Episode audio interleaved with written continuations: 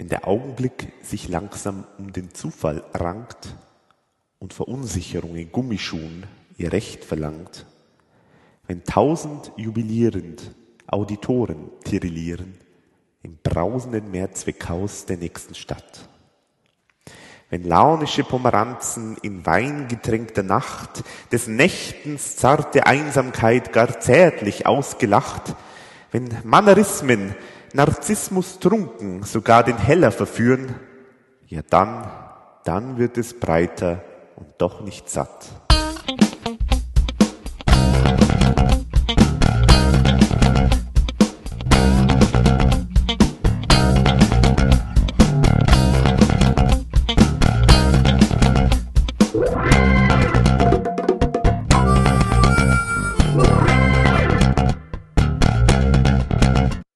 Herzlich willkommen zu Total Verunsichert, dem ERV-Podcast. Folge 22 haben wir heute.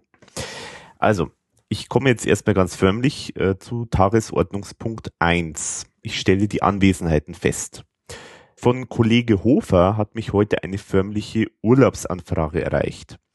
Äh, sehr gerne gebe ich natürlich diesem Urlaubsantrag statt. Viel Spaß im Urlaub, Wolfi. Keine Frage ist natürlich unbezahlter Urlaub, äh, denn wir sind ja hier im ERV-Umfeld und da ist eigentlich alles umsonst und kostenlos, mh, mm, außer man gründet einen Fanclub oder so. Ich bin heute aber trotzdem nicht allein, denn diese Folge ist wieder mal eine Interviewfolge. Ich hoffe, diese Interviews mit Protagonisten aus dem ERV-Umfeld äh, gefallen euch und ihr wollt da hoffentlich auch immer wieder mal gern was hören. Uns jedenfalls macht es immer recht viel Spaß. Und in der heutigen Folge sprechen wir über keinen geringeren als Ike Breit, einer der Gründungsmitglieder der ERV, muss man nicht groß vorstellen, Bassist von der ERV und ganz besonders bekannt durch seine Parodien, seine Bühnenaktivitäten. Und nachdem er dann von der ERV weggegangen ist, war er dann auch weiter in diesem Bereich tätig, hat sich weiterhin mit Theater, mit Musical, mit Musik, im Viergesang, mit Wilfried Scheutz beschäftigt. Und also ein umtriebiger Mensch, ein interessanter Mensch und natürlich, ich sag mal, wirklich einer der, der äh, Bandmitglieder der ERV, die wirklich jeder kennt. Und deswegen freuen wir uns ganz besonders, dass Ike Breit zugesagt hat. Das Interview habe ich mit Ike Breit äh, vor kurzem geführt und wir sprechen wirklich über die komplette Laufbahn, die er mit der ERV und auch solo gemacht hat. Es kommen ganz viele, ganz absolut neue Details von den, von der aller, allerersten Show, also die Show, die gar nicht aufgeführt wurde, also die sozusagen nur in den Proberäumen entstanden ist, so in Bruchstücken. Da, da erfahren wir ein bisschen was. Dann auch ein paar von den Nummern, die dann in der ersten Show in Café Passé dann nachher äh, gebracht worden sind, die man jetzt auch nicht so kennt. Und natürlich ganz viele Eindrücke, wie war denn die Zusammenarbeit in der ERV, wie hat die ERV damals gearbeitet, wie war das Zusammenspiel mit Thomas Spitzer, was ist dann passiert, als der Klaus Eberhardinger auf den Plan getreten ist, wo sich ja dann doch sozusagen auch die ERV äh, weiter wieder in eine andere Richtung ein bisschen bewegt hat. Also sind natürlich jede Menge spannende Fragen und natürlich, wie ist es dann bei Nie wieder Kunst dann gewesen, wo ja dann wirklich erstmal ja eigentlich alles zu bröckeln angefangen hat und wo dann eigentlich so die, die meisten Gründungsmitglieder von der ERV die ERV verlassen haben und eigentlich nur noch Klaus Eberhardinger und Thomas Spitzer dann eigentlich übergeblieben sind lange Zeit. Es sind alles viele, viele spannende Themen. Wir hören viele, viele Informationen, die ich jetzt zumindest auch nicht gekannt habe bisher. Also ihr könnt euch darauf freuen. Ich hoffe, es macht euch Spaß. Ich habe versucht, äh, möglichst alle Fragen, die ich äh, bei dem Aufruf im Forum bekommen habe, also ich habe im äh, RV-Fan-Forum äh, ein Thread gestartet und habe gesagt, äh, Leute, schickt mir doch Fragen, wenn ihr Fragen an Ike Bright habt. Und da ist jede Menge gekommen, also viel mehr, als ich gedacht habe. Vielen Dank, waren auch wirklich spannende Fragen dabei. Und ich hoffe, alles habe ich irgendwie hoffentlich untergebracht. Und ja, dann kann ich nur noch sagen, viel Spaß mit dem Interview und wir sehen uns dann in der nächsten Folge. Eins der, der äh, Geschichten, die uns natürlich besonders interessiert, das ist ja auch so, äh, sagen wir, diese ganze Anfangszeit, also wo ihr euch irgendwie kennengelernt habt, dann am Anfang mit Antipasta. Ähm, ja. Das war irgendwie 1976, oder? Oder wann war das? Das war so oder in der früher? Gegend, ja, 76, 77. Äh, wobei das meiste weiß ich eh vom ERV-Archiv, weil ich selber kann mich gar nicht mehr so gut. Nein, da kennst du den äh, Spruch wahrscheinlich vom seligen Falco. Der hat das auf die 80er Jahre bezogen, aber das war ja die Haupt, Hauptzeit. Ne? Wer sich an die 80er heute noch erinnern kann, der hat sie nicht wirklich erlebt. ja. Nein, äh, im, im, im Wesentlichen ist eh sehr viel, äh, steht eh sehr viel beschrieben mhm. von diesen Ereignissen. Ich weiß nicht genau, ob ich da jetzt noch was dazufügen kann, speziell.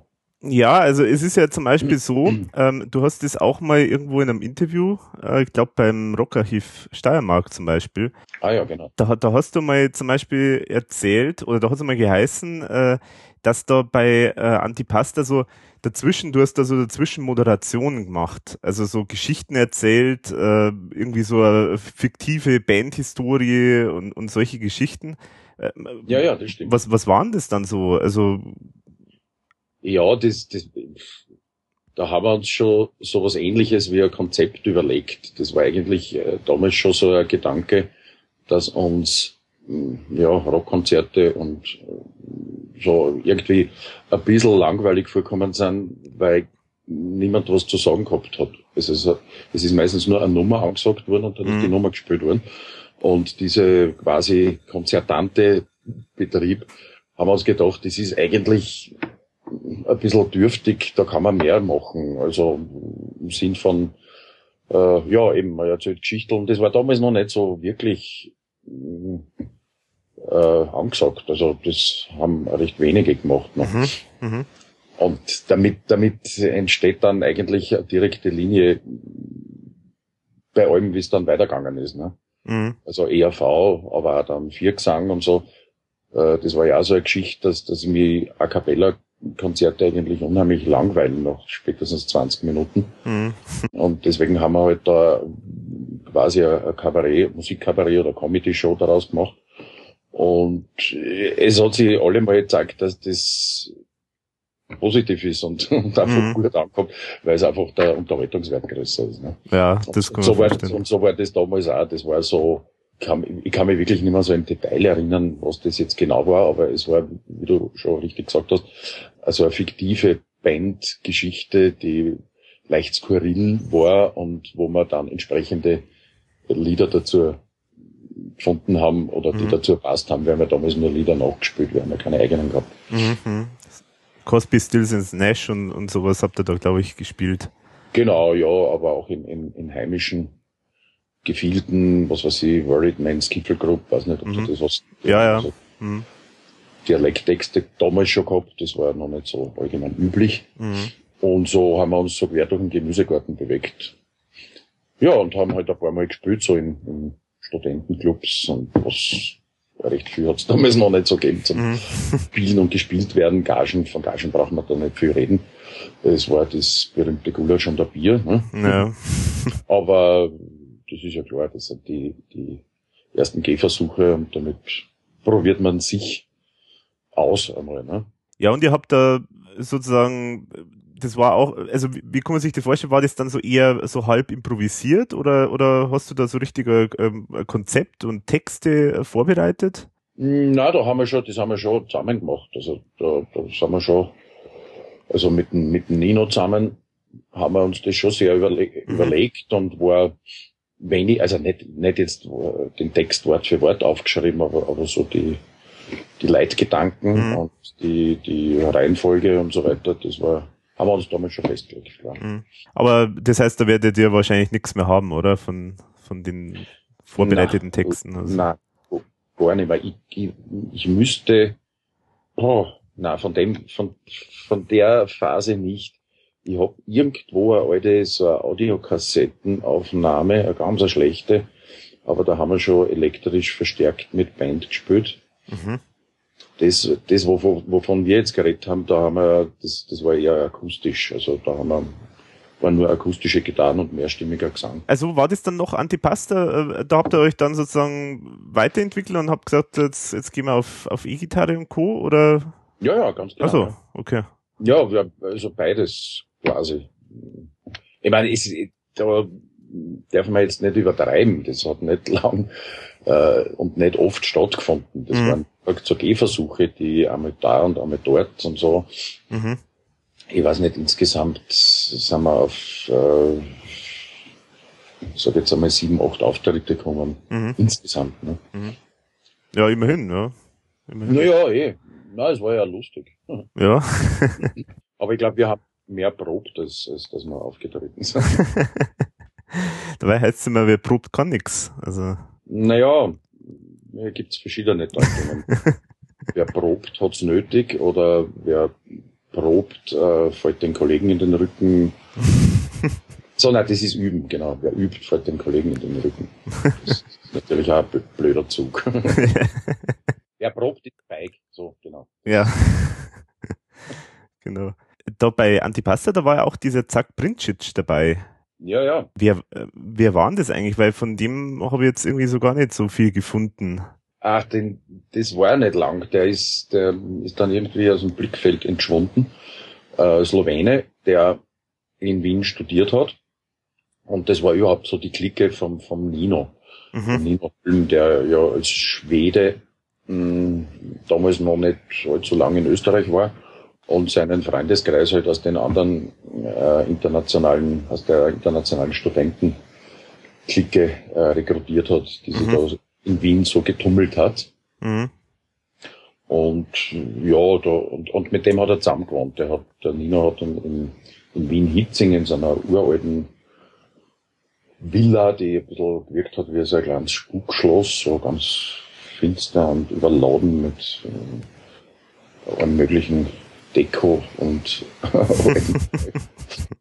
und da haben sie, das war hat eine sehr alte Dame, hat das gehört und die hat, damit sie nicht allein ist, hat, hat so Studenten aufgenommen, die dann so als WG darinnen gewohnt haben und da war der Nino, der, der Jacques Brincic eben und dann noch ein luxemburgischer Medizinstudent und der Jacques Brincic hat eben auch den, die Ambition gehabt, Bass zu spielen und deswegen mhm.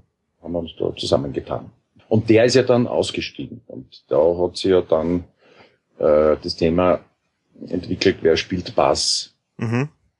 Und da hat der Nino eben gesagt, ja, da kennt er also einen wahnsinnigen Grazer, der eigentlich ein Gitarrist ist, aber er kann sich vorstellen, dass der Bass spielen könnte. Mhm. Den kann man mal fragen. Ne? Und das war der Thomas Spitzer. Mhm. der Thomas Spitzer hat, hat dann äh, gesagt, na ja, er hat eigentlich das Thema Musik machen schon länger ad acta gelegt. Wenn er, wenn er wieder was macht, dann nur mit einem Konzept, das Hand und Fuß hat und er spielt sicher nicht Bass, sondern Gitarre. Naja, dann hat halt der Nino gesagt, dann spielt halt der Nino Keyboard und dann waren die Blicke auf mich gerichtet und wir müssen Bass spielen. Hm. So bist du zum Bass dann gekommen? Bin nicht zum Bass gekommen, also freiwillig nicht. Aber äh, du, glaube ich, hast ja sowieso vorher auch schon immer Gitarre auch gespielt und so, oder? Also, also ein bisschen so hobbymäßig, ne? Die oh. üblichen Wandergitarre-Griffe. Nein, so Lagerfeuer. Na klar, ich meine, in der Zeit war Bob Dylan war über, übermäßig angesagt, Leonard Cohen, John Baez und, und die mhm. ganzen amerikanischen Singer-Songwriter da aus der, dieser erwachten Jugendprotestbewegung mhm. und so weiter. Und das war natürlich schon ein Ansporn, sich da ein paar, selber ein paar Griffe beizubringen. Angefangen mit House of the Rising Sun, mhm. was man irgendwann Klassiker. Nicht, nicht mehr spielen durfte. Also zu oft gespielt und zu oft schlecht gespielt und so weiter. Aber ja, ja, das war das Ding und dann haben wir gedacht, ja, Bass ist eigentlich nicht tragisch, hat nur vier Seiten. Also damals hat man noch nicht so avantgardistische Geräte mit fünf oder gar sechs Seiten gebaut. Mhm. mhm. Ja, krasse Themenverfehlung halt, was das Instrument betrifft. Aber wie gesagt, damals wirklich nur vier Seiten und ja, ist, ist mir einigermaßen ähm, dann auch halbwegs gut von der Hand gegangen, weil allzu viele Töne braucht man eh nicht spielen für den Anfang. Ne? Das ist man findet sich da recht schnell. Ja, ist natürlich sehr bescheiden jetzt von dir, das sozusagen. Also, ich meine, so. Ah, es, es, ist wirklich, es ist wirklich nicht. Ich habe, ich habe mich, ich habe mich nicht wahnsinnig angestrengt damit. Ich habe halt, wir haben halt, wir haben halt immer wieder gejammt und gejammt und gejammt und äh, ja und da Learning by Doing mhm. praktisch. Mhm. Also ich kann bis heute keine Noten lesen und äh, habe mich ein wenig mit musiktheoretischen Dingen beschäftigt. Mhm. Deswegen habe ich es auch jetzt nicht zu einer wahnsinnigen Meisterschaft gebracht auf dem Instrument. Das kann ich so einfach äh, stehen lassen. Das ist auch keine, keine falsche Bescheidenheit. Das ist einfach so, wie es ist. Und die Dinge, die für, wie soll ich sagen, für die Art Popmusik, wie wir es dann bei der ERV gespielt haben, viele Jahre, die, die Anforderungen hat's halbwegs, habe ich halbwegs erfüllen können. Wichtigste war oder sie bis heute für einen Bassisten, dass er gut mit dem Schlagzeuger harmoniert, dass die Rhythmusgruppe äh, so quasi dasteht wie eine Eins und mhm. das ist schon mal die halbe Miete. Ja, das höre ich, höre ich wirklich ganz oft, ja, dass äh, es gibt da Leute, die sagen, irgendwie so, wenn man Band zusammenstellt, dann muss man erstmal schauen, dass man irgendwie befreundeten Schlagzeuger und Bassisten irgendwie findet, weil die müssen irgendwie immer zusammenpassen. Wenn sich die nicht vertragen, dann funktioniert es nicht. Ist es dann wirklich so? Naja, gut, das ist, keine Ahnung. ich meine, menschlich sollte sowieso halbwegs passen. Mhm. Das, oder das wäre das Wünschenswerte natürlich.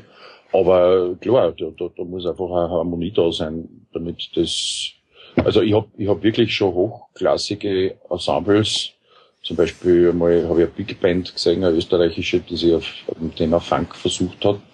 Und da hat der Schlagzeuger und der Bassist, die waren so mit, mit Notenplatteln beschäftigt, dass sie sich überhaupt nicht angeschaut haben und irgendwie ist das Ganze zerfallen rhythmisch. Also, oder überhaupt so, so fantastische Musiker alle miteinander, aber das hat einfach nicht gelungen, weil es irgendwie nicht zusammen war. Mhm.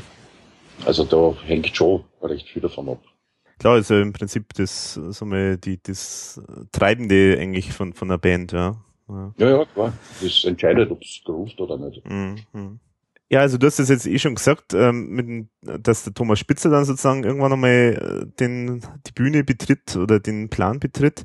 Wie war denn das dann? Also habt ihr euch dann überlegt, ja, okay, machen wir jetzt einfach mal, machen wir es mal so, wenn er sagt, äh, könnte man jetzt einmal äh, was probieren? Oder wie, wie ist denn das entstanden? Also meine, es, es gibt ja dann diese, äh, diese Geschichte, dass der Thomas Spitzer äh, erstmal sozusagen, ich glaube mit seiner Freundin oder so irgendwo eingekehrt ist, eine längere Zeit äh, und hat dann da irgendwie ein Programm geschrieben. Ja, das war später. Na, gleich, der, der Einstieg war eher so, dass er gesagt hat, äh, also grundsätzlich einmal, will er keine Nummern nachspielen, die es mhm. schon gibt, sondern wenn dann wirklich was eigenes erarbeiten. Und weil äh, sowohl er als auch der Nino, die haben ja, haben sie ja deswegen getroffen, weil sie beide Grafik studiert haben. Mhm. Äh, damals hieß die noch Hochschule für angewandte Kunst. Mhm. Und ähm, ja, Werbegrafik. Und beide waren, haben noch was gemeinsam gehabt, nämlich waren begeisterte und begnadete Karikaturisten die also alles Mögliche aufs Korn genommen haben, eben zeichnerisch, was eben die Karikatur darstellt.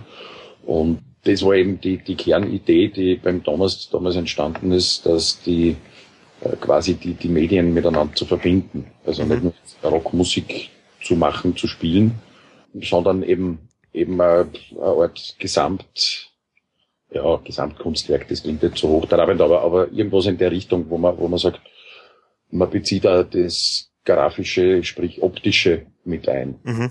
Mhm. deswegen war dann sehr bald so ein Schlagwort ein, ein musikalischer Comicstrip auf der Bühne. Ja, das, das war die, die, die Idee und, und da hat's da hat's einmal viel Versuche gegeben. Also zuerst einmal so äh, hat jeder einmal wild in die Gegend herumgetextet und da sind allerlei skurrile Textfragmente entstanden. Und natürlich mit begleitender äh, Musik, die dazu komponiert worden ist. Und mhm. da haben wir versucht, da sind, sind Pseudo, fast pseudomäßig, kann man jetzt im Nachhinein sagen, sind, sind Art Handlungsfaden reinzukriegen. Aber wie gesagt, das Ganze war irrsinnig skurril und, und schräg und mhm.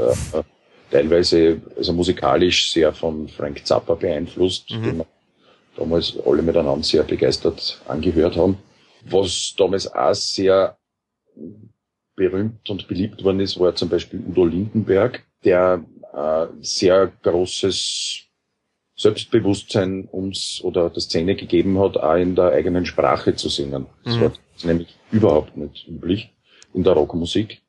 Da war eigentlich alles mm, komplett englischlastig. Mhm. Aber dass das geht, dass man wirklich gute Rockmusik äh, mit wirklich auch guten deutschen Texten bringt und dass das auch noch singbar ist und so, das äh, war schon, hat uns schon sehr beeindruckt und beeinflusst und somit hat sich das irgendwie so verdichtet. Nur, die andere Geschichte war, dass das halt, wann immer man solche Ergebnisse irgendwem im Freundeskreis präsentiert hat, äh, hat man nur ein ziemliches Kopfschütteln gelernt. Aha, ja, naja, schon schräg, aber hm, wer soll das verstehen und so. Mhm. Und daraufhin, ja, ausschlaggebend war eigentlich damals der Klaus Eberhardinger, der mhm. weiters überhaupt nichts mit der Gruppe zu tun gehabt hat, aber eben ein Freund vom Thomas Spitzer war. Mhm. Und der Thomas hat das dem Klaus dann eben so, so unsere ersten Aufnahmen aus dem Proberaum vorgespielt und der Klaus, äh, ich war nicht dabei, aber mhm. ich kann mich erinnern, dass der Thomas gesagt hat, nein, der Klaus hat nur den Kopf geschüttelt und mhm. hat gesagt, was willst du mit dem Schwachsinn? Das ja, genau, das überliefert sozusagen, ja, soll das denn ernst sein? So nach dem Motto, ja. ja. Und daraufhin hat sich der Thomas dann gesagt, okay, mit dem kollektivistischen Arbeiten, wo jeder sein Senf dazu gibt, mhm. war irgendwie nicht weiter, weil man, weil man da keine Linie finden kann, gescheite. Und deswegen hat er, hat er sich irgendwie, weiß nicht, was ihm da gepackt hat, auf jeden Fall hat er auf einmal Lust zum Texten gekriegt, hat sich dann eine Woche lang zurückgezogen auf eine, mhm. eben mit einer damaligen Freundin und hat nichts anderes gemacht als Texte geschrieben, Texte geschrieben, Texte geschrieben. Und dann, mhm. wie er zurückgekommen ist, waren allerhand Texte da und die waren eigentlich sehr gut schon. Und das war dann eigentlich das erste Album dann letztendlich, also das erste Programm sozusagen dann, das Uschi ja, ja. Glück beziehungsweise Verunsicherung, wie es dann ursprünglich ja. eigentlich geheißen hat. Ja, das Uschi im Glück hat sich dann irgendwie so herauskristallisiert, weil das witzigerweise die Nummer war, die am meisten hängen geblieben ist. Mhm. Deswegen hat das dann Uschi Glück irgendwie geheißen, aber es war nie ein offizieller Titel. Mhm. Ja, das hat der Kritiker, hat, äh, hat diesen Begriff irgendwie aufgebracht und ja, dann hat man sich anscheinend gedacht, es scheint irgendwie griffig zu sein, die Leute können sich's merken. So ja, wird ja. das wahrscheinlich ge gegangen sein, ja. Aber das heißt also, dieses ähm, erste ich sag mal, Programm oder so die ersten Versuche, ein Programm aufzustellen, das war dann so wirklich so in, in äh, alle zusammen haben versucht, da was zu jammen und was zu entwickeln. Also das war so eine kollektive Arbeit. Ja, und das ist entsprechend äh, schräge Pfade gegangen. weißt du da noch was? Ach, das war irgendwie so, keine Ahnung, man ist irgendwie, da hat es irgendeine Figur gegeben, so quasi einer von uns, der ist dann irgendwie durch musikalische Klänge wohin gelockt worden und da ist dann irgendwo auf der Straße so ein Kanaldeckel aufgesprungen und da ist eine Hand mit einem Zeigefinger hervorgekommen, die in, in die Unterwelt gelockt hat und da so, so irgendwie ganz, ganz eigenartig. Also recht viel, recht viel, ich habe es erfolgreich verdrängt. Aber die äh, Aufnahmen, gibt's denn die noch? Weil du sagst, die, äh, ihr habt da was aufgenommen? Nicht mehr. die, die sind im, im, im Laufe der Jahrzehnte ah. irgendwie dann doch irgendwo dann verkommen und ver, ah. versandet, ver, weiß ich, keine Ahnung. Ähm, das war alles so noch auf Tonbandbasis. Mhm. Ich glaube, da gibt's nicht einmal mehr Abspielgeräte dafür. Also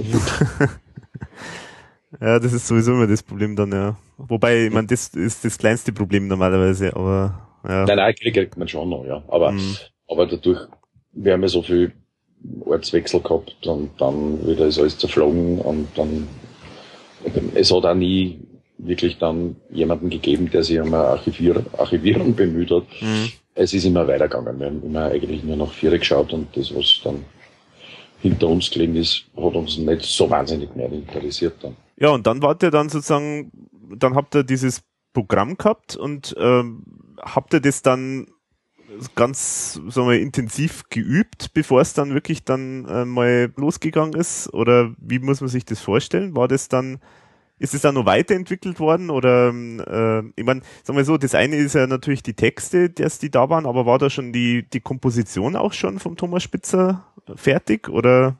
Ja, ja, das war damals hat, hat das war äh, quasi der Thomas und der Nino, die die kompositionsmäßig mhm als Kom Komposit Kompositeure, als Duo mhm. quasi äh, gewirkt haben. Wie gesagt, ich war, ich war froh, wenn ich, wenn ich mit dem Boss mithalten habe können. Ich habe jetzt nie Ambitionen gehabt, jetzt eigene Songs zu schreiben oder so. Mir hat eigentlich was, woran sich bis heute eigentlich nichts geändert hat. Mir hat dann immer in erster Linie die Umsetzung auf der Bühne interessiert.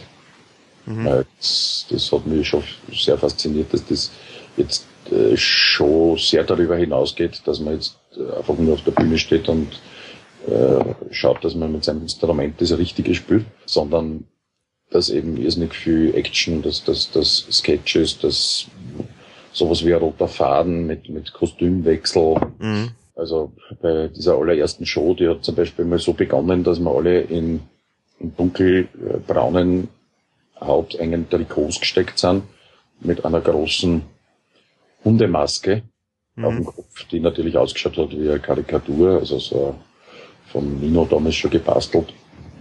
So eine Art so Pluto. Mhm. Und dann sind wir einfach so die Show begonnen. Wir sind ins Publikum und haben die Leute angebellt. Mhm. War recht avantgardistisch. Ja, es gibt ja da wenigstens so, so eine Aufnahme, äh, die zwar jetzt nicht live war, aber für den ORF äh, gemacht wurde mal. Dann, ich glaube, nach ein paar Monaten ist es dann mal gemacht worden. Genau, ja. Ja. Äh, die war dann, war die eigentlich dann wirklich so nahe am, am Live-Programm? Also war das im Prinzip das Live-Programm oder habt ihr da extra noch fürs Fernsehen noch ein bisschen was umgebaut? Ja, teils, teils. Die Kostüme waren, waren durchwegs aus dem Live-Programm. Mhm.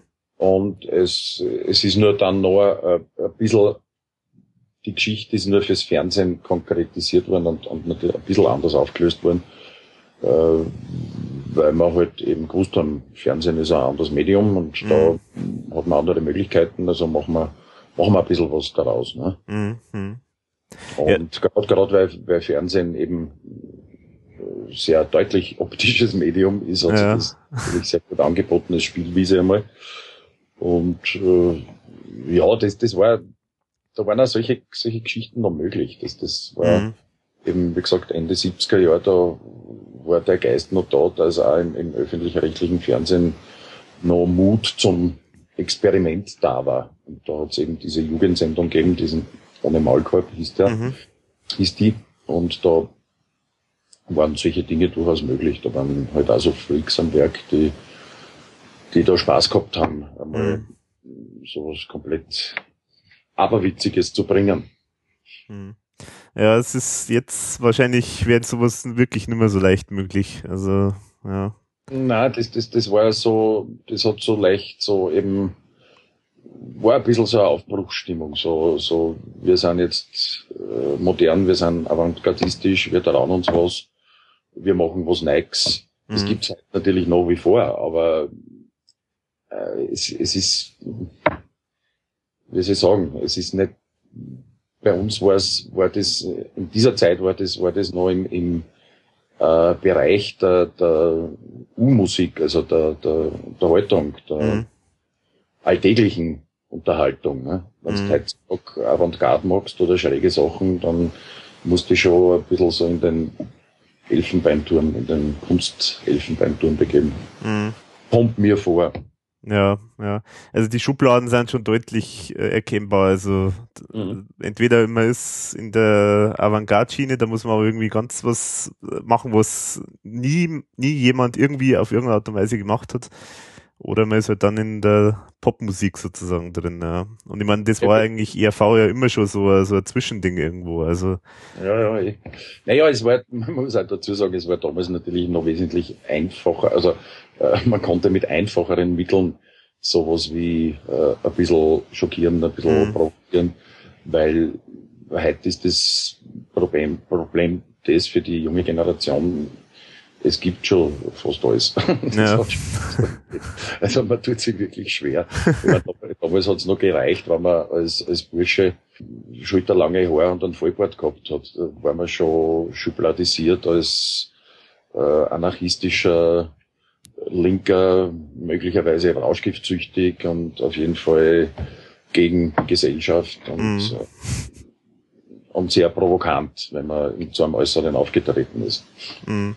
Der Rockmusik ist das dann gerade noch toleriert worden, aber Rockmusik war ja damals auch noch nicht so, war, ja, war auch hinlänglich kommerzialisiert, aber hat immer noch so ein bisschen äh, was, naja, was Aufrührerisches gehabt. Ja, ja. Ähm, du hast ja vorher schon gesagt, dieses äh, Bühnenakteur sein, also das auf der Bühne äh, sozusagen zu agieren, das, das merkt man ja bei allem, was man sieht von dir, also dass du da äh, sozusagen richtig aufgehst, sozusagen, da bist in deinem Element. Wie ist denn, äh, wie, wie waren das damals? Ähm, wie habt ihr euch das überlegt, wer, wer jetzt sozusagen was macht? Oder, ich meine, du hast ja auch gesungen, äh, auch im ersten Programm, ja, wobei im ersten Programm glaube ich nicht, aber dann beim, bei Café Passé hast du ja dann äh, auch gesungen und dann bei den späteren Programme ja, auch. Paar Solo-Geschichten habe ich gehabt, ja. Mhm, genau. Ja, das, das war, das war einfach, äh, ja, wild darauf los, probieren, Aha. irgendwie schauen, was rauskommt. Und wenn es passt, passt wenn nicht, dann probiert man was anderes oder jemand anderer probiert's oder, Aha. oder so irgendwie. Also man ist da jetzt nicht am Tisch gesessen und hat am Reißbrett jetzt alles feinsäuberlich detailliert entworfen, sondern es ist sehr viel durchs Probieren entstanden. Mhm. Mhm. Machen wir halt. Mhm. Darauf los. so, und du hast dich wahrscheinlich auch äh, gern sozusagen gemeldet dann für solche Nummern dann. Äh, ja, äh, was heißt gemeldet? Wir waren eigentlich, wir waren alle gemeinsam darauf mhm. die, weil wir haben ja zusammen, zusammen gewohnt in den mhm. ersten Jahren, ne, in diesem berühmten umgebauten Bauernhof da in Oberedelstauden. Ja. Gegend war genauso wie der Name klingt. Und da war praktisch, wir haben den ganzen lieben langen Tag nichts anderes gemacht als äh, zusammengehängt und Probiert, probiert, probiert, probiert. Mhm. Wobei ja jetzt, sagen wir mal, die, die Nummern, wo du dann auch gesungen hast, äh, war das da genauso? Also war das nicht so, dass irgendwie zum Beispiel ein Wilfried gesagt hat, also ich singe alles oder, oder äh, der Steinbecker oder, oder sowas? Also da war das ganz normal, dass, äh, dass jeder mal, wenn er will, sozusagen irgendeine Nummer und wenn es passt, äh, singt. Kann man sich so vorstellen, oder? Ihr redet jetzt von der Zeit, wo es noch keinen Wilfried gegeben hat und keinen Steinbecker. Das war wo praktisch wirklich nur wir, ja, wir waren zu viert, ne? Mhm.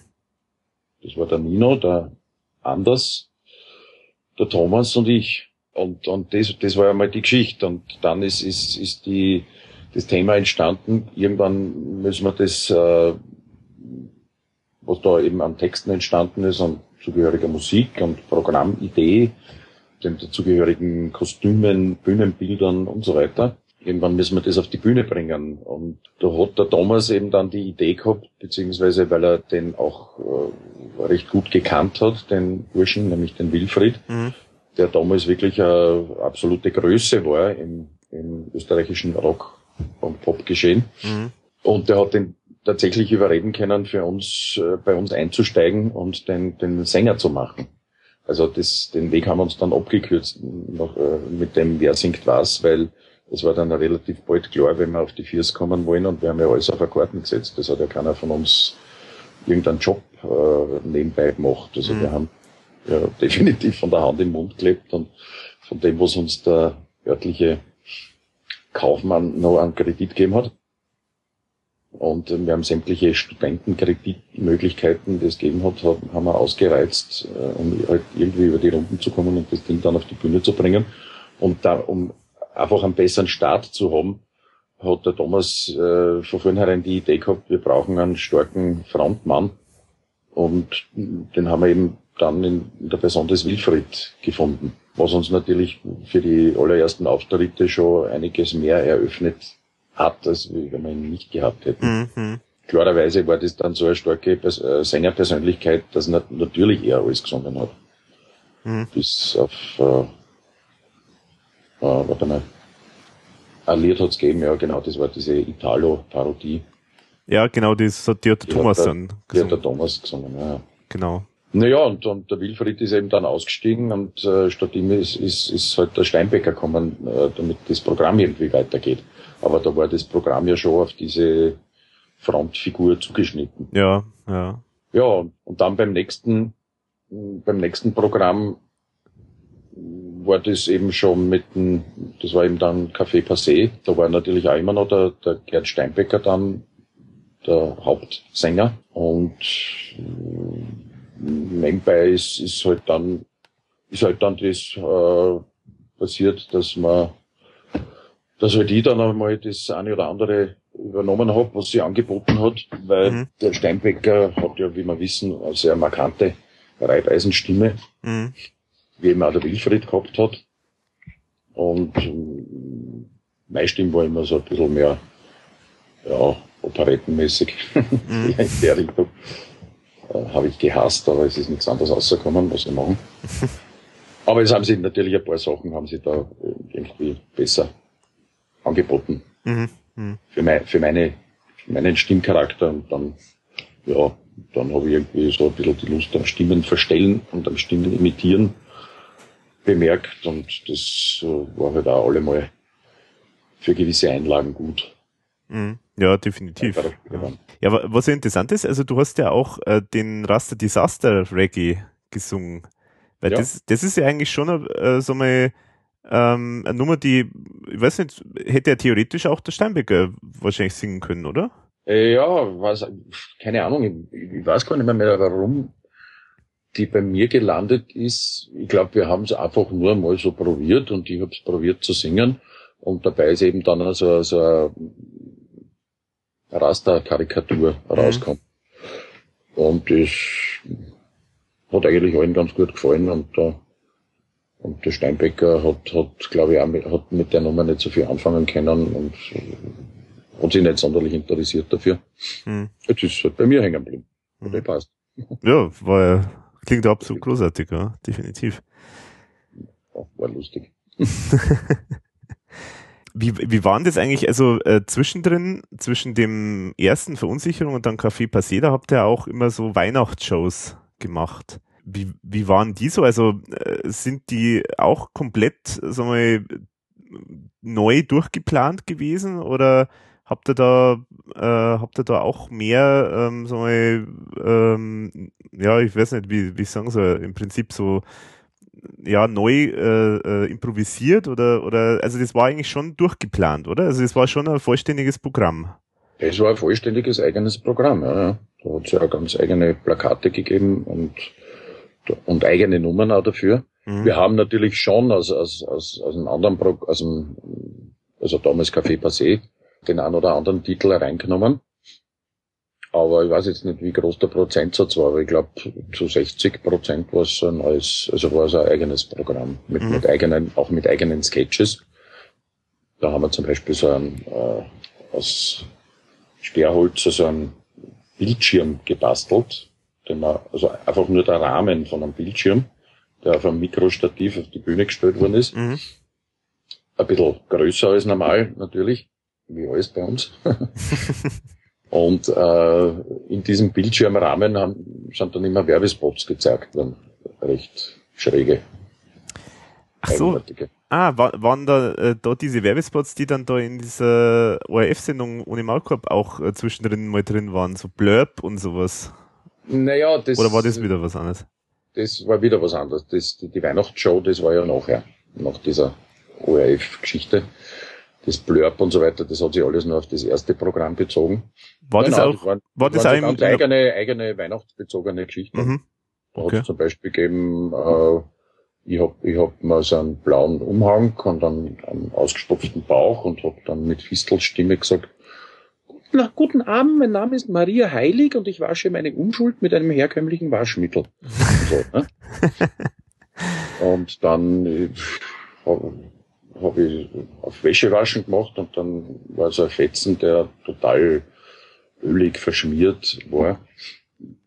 Woraufhin der, der selige Walter Hammerl als Moderator in den Bildschirm eingetaucht ist und hat gesagt, ja, das sieht man es wieder völlig, äh, da sieht man es wieder, äh, oder wie, na, genau, Ir irgendwie hat er dann, ich kann mich nicht mehr so genau erinnern, hat er den, den Fetzen dann genommen und hat dann in ein spezielles Wasch, in eine spezielle Waschlauge getaucht und hat dann rausgefischt und hat gesagt, ah, Sie sehen, meine Damen und Herren, völlig unbefleckt und ja, lauter so ein Blödsinn, also eine Verarschung von Religion. Hätte uns sogar wer anzeigen können. Wegen Herabwürdigung religiöser Inhalte oder so. Das Lied dazu war, er sah aus wie eine Taube und er flog in meinen Schoß. Und ich fragte ihn, na Taube, was ist denn mit dir los? das ist ein Blödsinn. Ja, das ist ja wahnsinnig schade, dass man da so wenig weiß eigentlich. Das ist jetzt zum Beispiel auch mir total neu, was du jetzt erzählst. Also ich glaube, das ist bisher noch nirgendwo irgendwo mal niedergeschrieben worden. Also man kennt halt ein paar so Geschichten, äh, also ein paar Bilder gibt's und äh, ein paar so Geschichten, dass irgendwie so äh, Weihnachtslieder äh, ein bisschen umgetextet, sowas wie There's no business like Christmas oder leise ja, ja. der Schmäh, Schmäh und sowas. Aber ja, ja, das haben wir damals, das haben wir damals sogar ins Studio gegangen für solche Nummern. Ach so, okay. Und das ist auch, glaube ich, als Single erschienen. Ja, ja. Ich bin der geile Weihnachtsmann, Bim Bam, Bim Bam. Ja, das genau, das war Stille Nacht, genau dann. Genau, das war und dann. dann Stille. Nacht, Privatabfüllung war dann genau. auf der Rückseite. Genau. Hm. Ja, und, und live hat's halt gegeben, da, da eine Nummer, die es überhaupt nie auf einem Album dann zu finden war. Das war umgetextete Rolling Stones Nummer.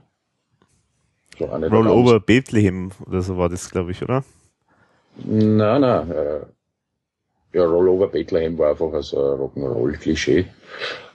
Aber das war Race, Race for the Devil. Ah. Umgetextet. Okay. Ja, der Teufel, der geht heute in Pension. So nach dem Motto, weil die, die Christenheit, die treibt schon so bunt, dass der Teufel überhaupt nichts mehr zum Melden hat. Sich frustriert zurückzieht. Ja. Ich weiß nicht, ich hab, ich hab, ich hab zwei so kleine Kartons voll mit, mit alten VHS-Kassetten. Ich müsste direkt einmal schauen, ob, ob da noch was dabei ist von der Weihnachtsshow. Oh, das wäre das wär hochinteressant. Aber meistens denke ich nie daran und jetzt am Moment habe ich auch wieder wenig Zeit für sowas. Im Winter war es gut gewesen. Ich bin jetzt gerade am Basteln für unser für ein neues Musikkabarettprogramm. Mhm. Das ist schon gewaltig im Verzug und deswegen haben wir da ein bisschen eine leichte, leichten Zeitdruck. Ja, aber das ist natürlich schon, das ist, das ist ja schon mal äh, doch erstaunlich, weil das äh, war bisher gar nicht so bekannt, dass da überhaupt äh, irgendwelche Aufnahmen gab. Also. Ja, ich weiß, ich, wie gesagt, ich, keine Ahnung. Mhm. Äh, ich weiß, dass es, dass es ein, ein einen Mitschnitt gibt, einen ganz einen schlechten, ich glaube sogar, der ist sogar nur schwarz-weiß, im Jahre 1980 von der Premiere von Café Passé oder so, so legendäre Geschichten. Keine Ahnung, mir müsste wirklich einmal schauen. Möglicherweise hat, gibt's irgendwo, hat irgendwer wo was dokumentiert, dem ich nichts mehr weiß. Aber wie gesagt, ich habe ich hab mich nie so wahnsinnig viel mit der Vergangenheit beschäftigt. Mhm. Es war immer okay, ein Abschnitt zu Ende, der nächste, schauen, was kommt jetzt. du hast ja vorher gesagt, sagen, ihr habt von der Hand in den Mund gelebt. Du hast aber äh, ja zumindest anfangs ja schon, glaube ich, gearbeitet, also bei IBM oder, oder bei einer Bank. War das, ja, war das noch vor der ERV-Zeit dann? Das war eigentlich noch vor der ERV-Zeit. Und mhm. das ist dann, ich meine, das ist, es ist schon, äh, quasi getroffen haben wir uns schon äh, wo ich noch eben gearbeitet habe. Eine Zeit lang. Mhm. Aber irgendwann war klar, dass sich das nicht mehr ausgeht. Und das war eben mit der, mit der Idee, weil getroffen haben wir uns ja alle in Wien. Mhm. Da haben wir auch so unsere Buden gehabt. Ich bin in einer WG gewohnt und.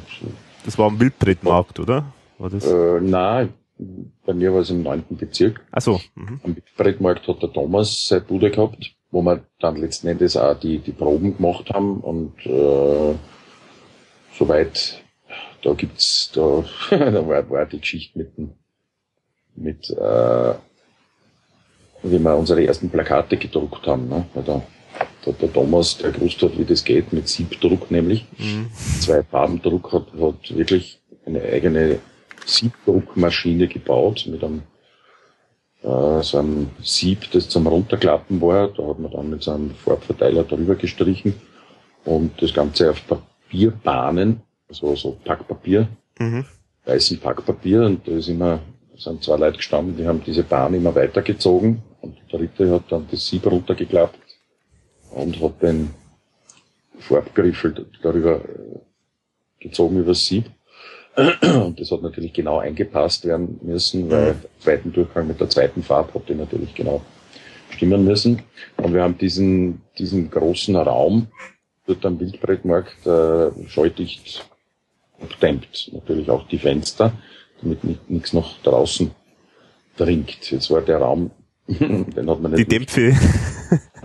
Jetzt hat, haben, wir, haben wir da die halbe Nacht äh, den Siebdruck da getätigt und dieses, diese äh, Druckfarben, die haben eine derartige Wirkung, also wir waren alle komplett high nachher. Mhm.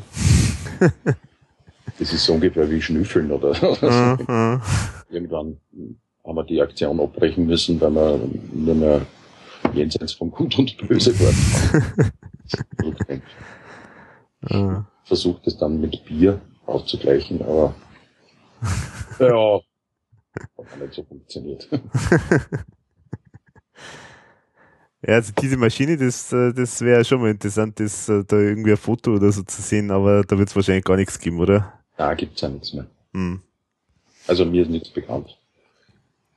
Aber wie gesagt, das, das war also eine wüde Zeit, wo ist nur gegangen, verwegen zu sein und auf das Ziel losmarschieren und gib ihm äh, mhm es nur irgendwie geht. Mhm.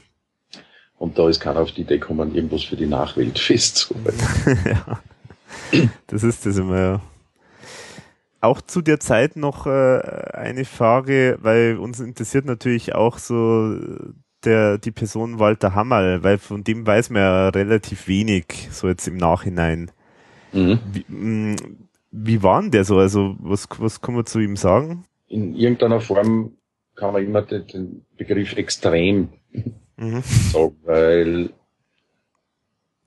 man hat nie genau gewusst, was hat der Mensch wirklich vor in seinem Leben. Er hat, er hat Platten aufgelegt in irgendwelchen obskuren Clubs in Graz und hat äh, dieses und jenes, war Hans Dampf in allen Gassen, hat auf jeden Fall eins gehabt, der hat unheimlich, äh, er war unheimlich kommunikativ, also er er hat auf Leute zugehen können, hat, hat, hat sehr schnell Sympathien erringen können.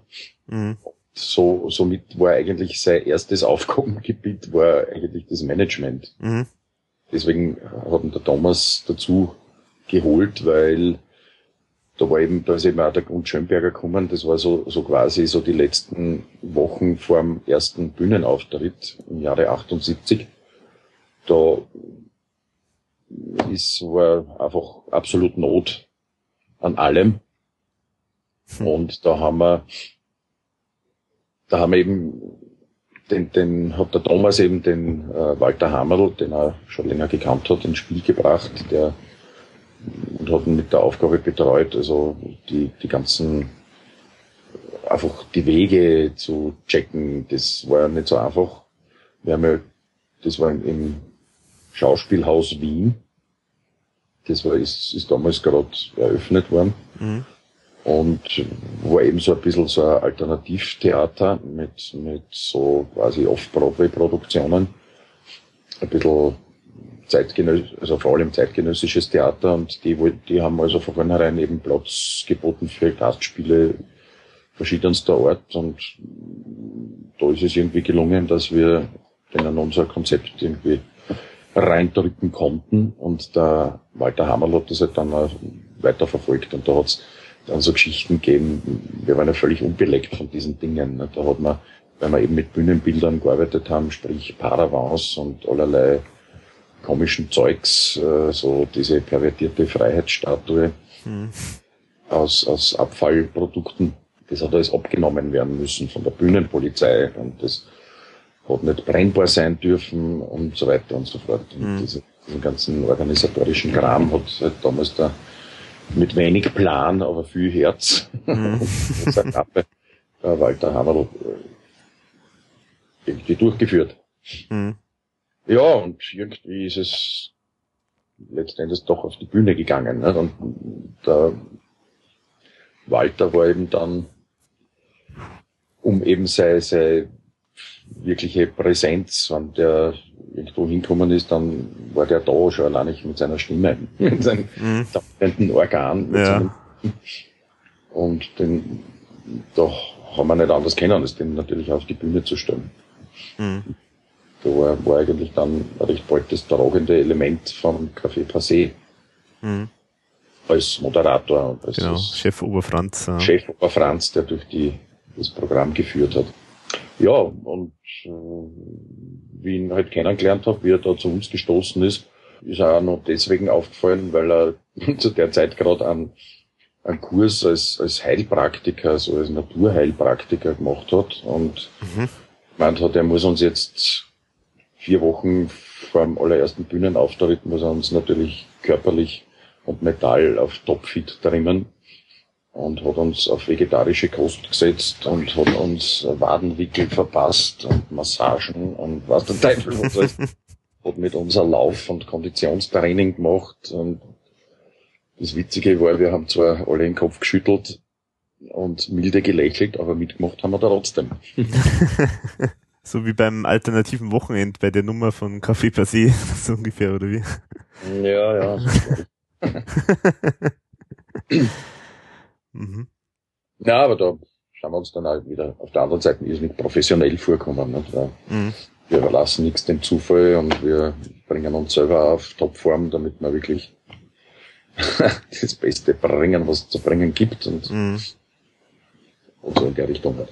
Naja, das, das Tragische war nur, dass diese, diese extremen Wesenszüge von äh, Walter Hammerl dann irgendwer dazu geführt haben, dass er, dass er dass es eben dann umgebracht hat, weil das war nicht, nicht jetzt irgendwie so ein Akt der Verzweiflung nach dem Motto, keine Ahnung, was ich mehr, keine Ahnung, was mir das Leben, das Leben gibt mir nichts mehr oder ich scheitere oder so, mhm. sondern er hat irgendwie äh, sie eingeredet, da gibt's noch andere Ebenen des Daseins zu entdecken und äh, hat aus irgendeiner esoterischen Spinnerei heraus, wo vielleicht die eine oder andere Substanz nicht ganz unbeteiligt war. Hm hat er dann, war dann besessen von der Idee, diesen Weg zu beschreiten. Ach so. Ja. Also das war im Prinzip sozusagen, ja, wie soll ich sagen, das klingt jetzt, egal was man jetzt sagt, das klingt komisch, aber also er, er hat es bewusst gemacht. Also er wollte sozusagen sich in, ja, ja, ja. in eine andere äh, Daseinsebene bringen oder sowas in der Richtung. Ja, ja, so, so, er hat selber ungefähr so formuliert. Aha.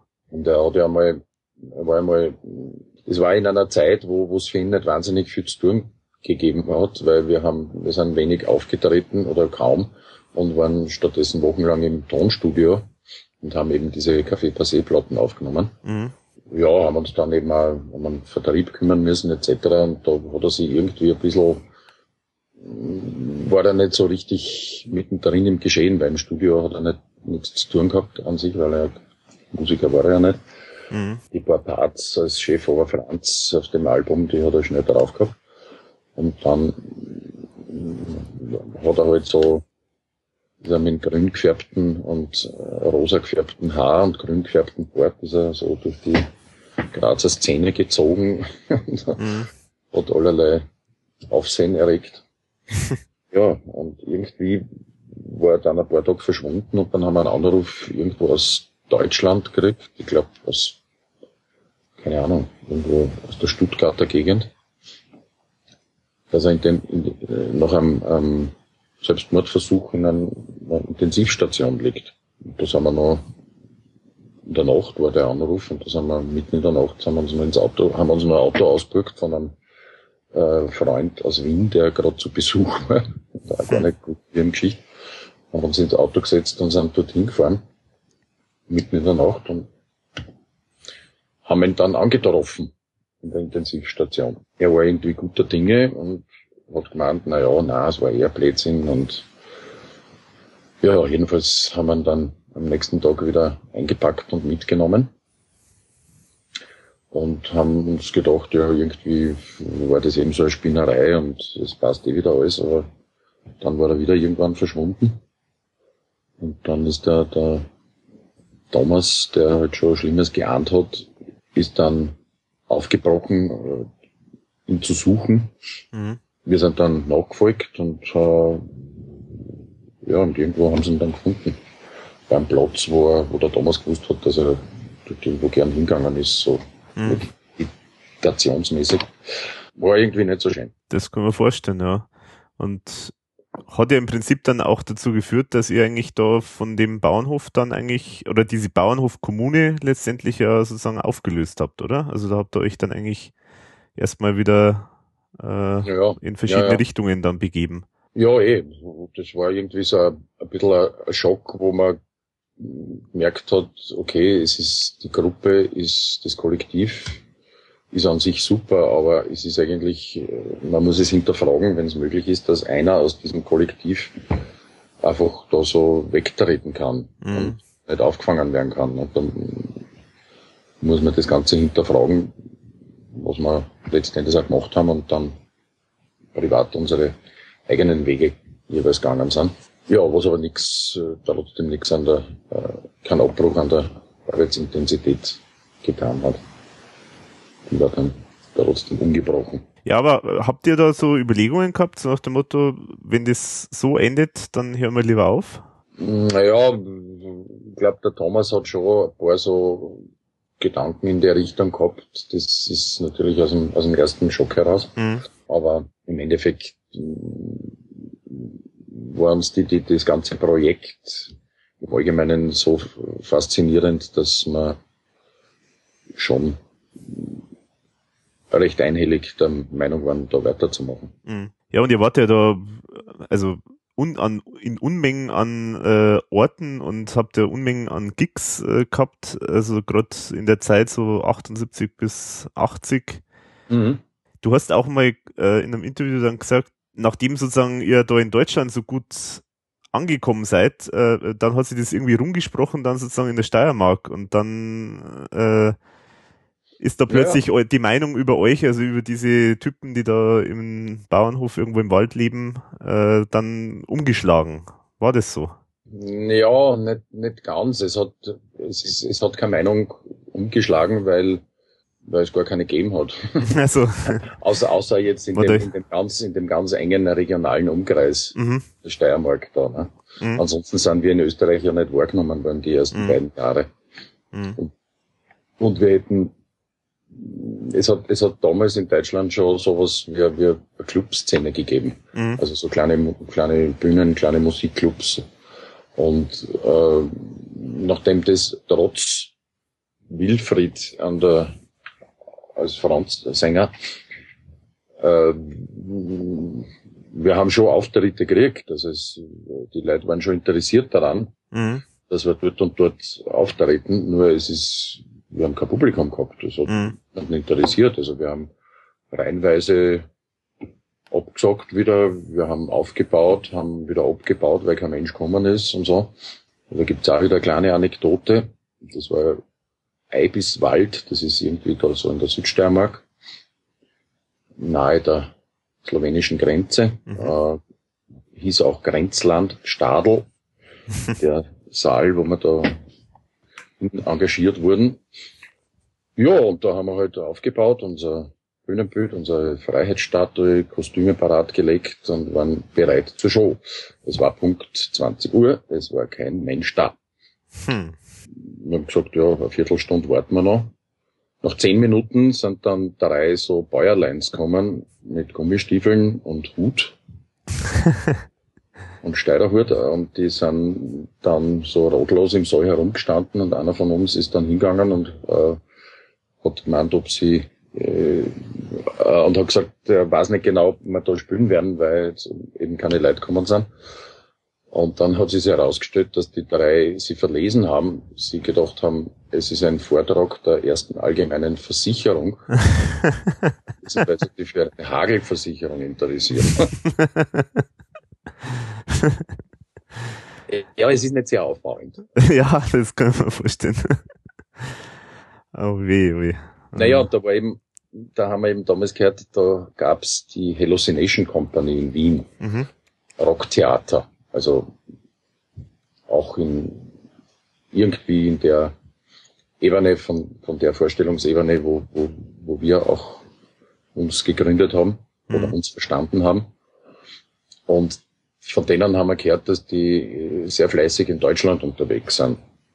Mhm. Ja, und da haben wir uns gedacht, war uns, uns im eigenen Land nicht so wirklich wollen oder haben das keinen interessiert, probieren wir es halt dort und sind quasi so im, im Sog oder im Wasser.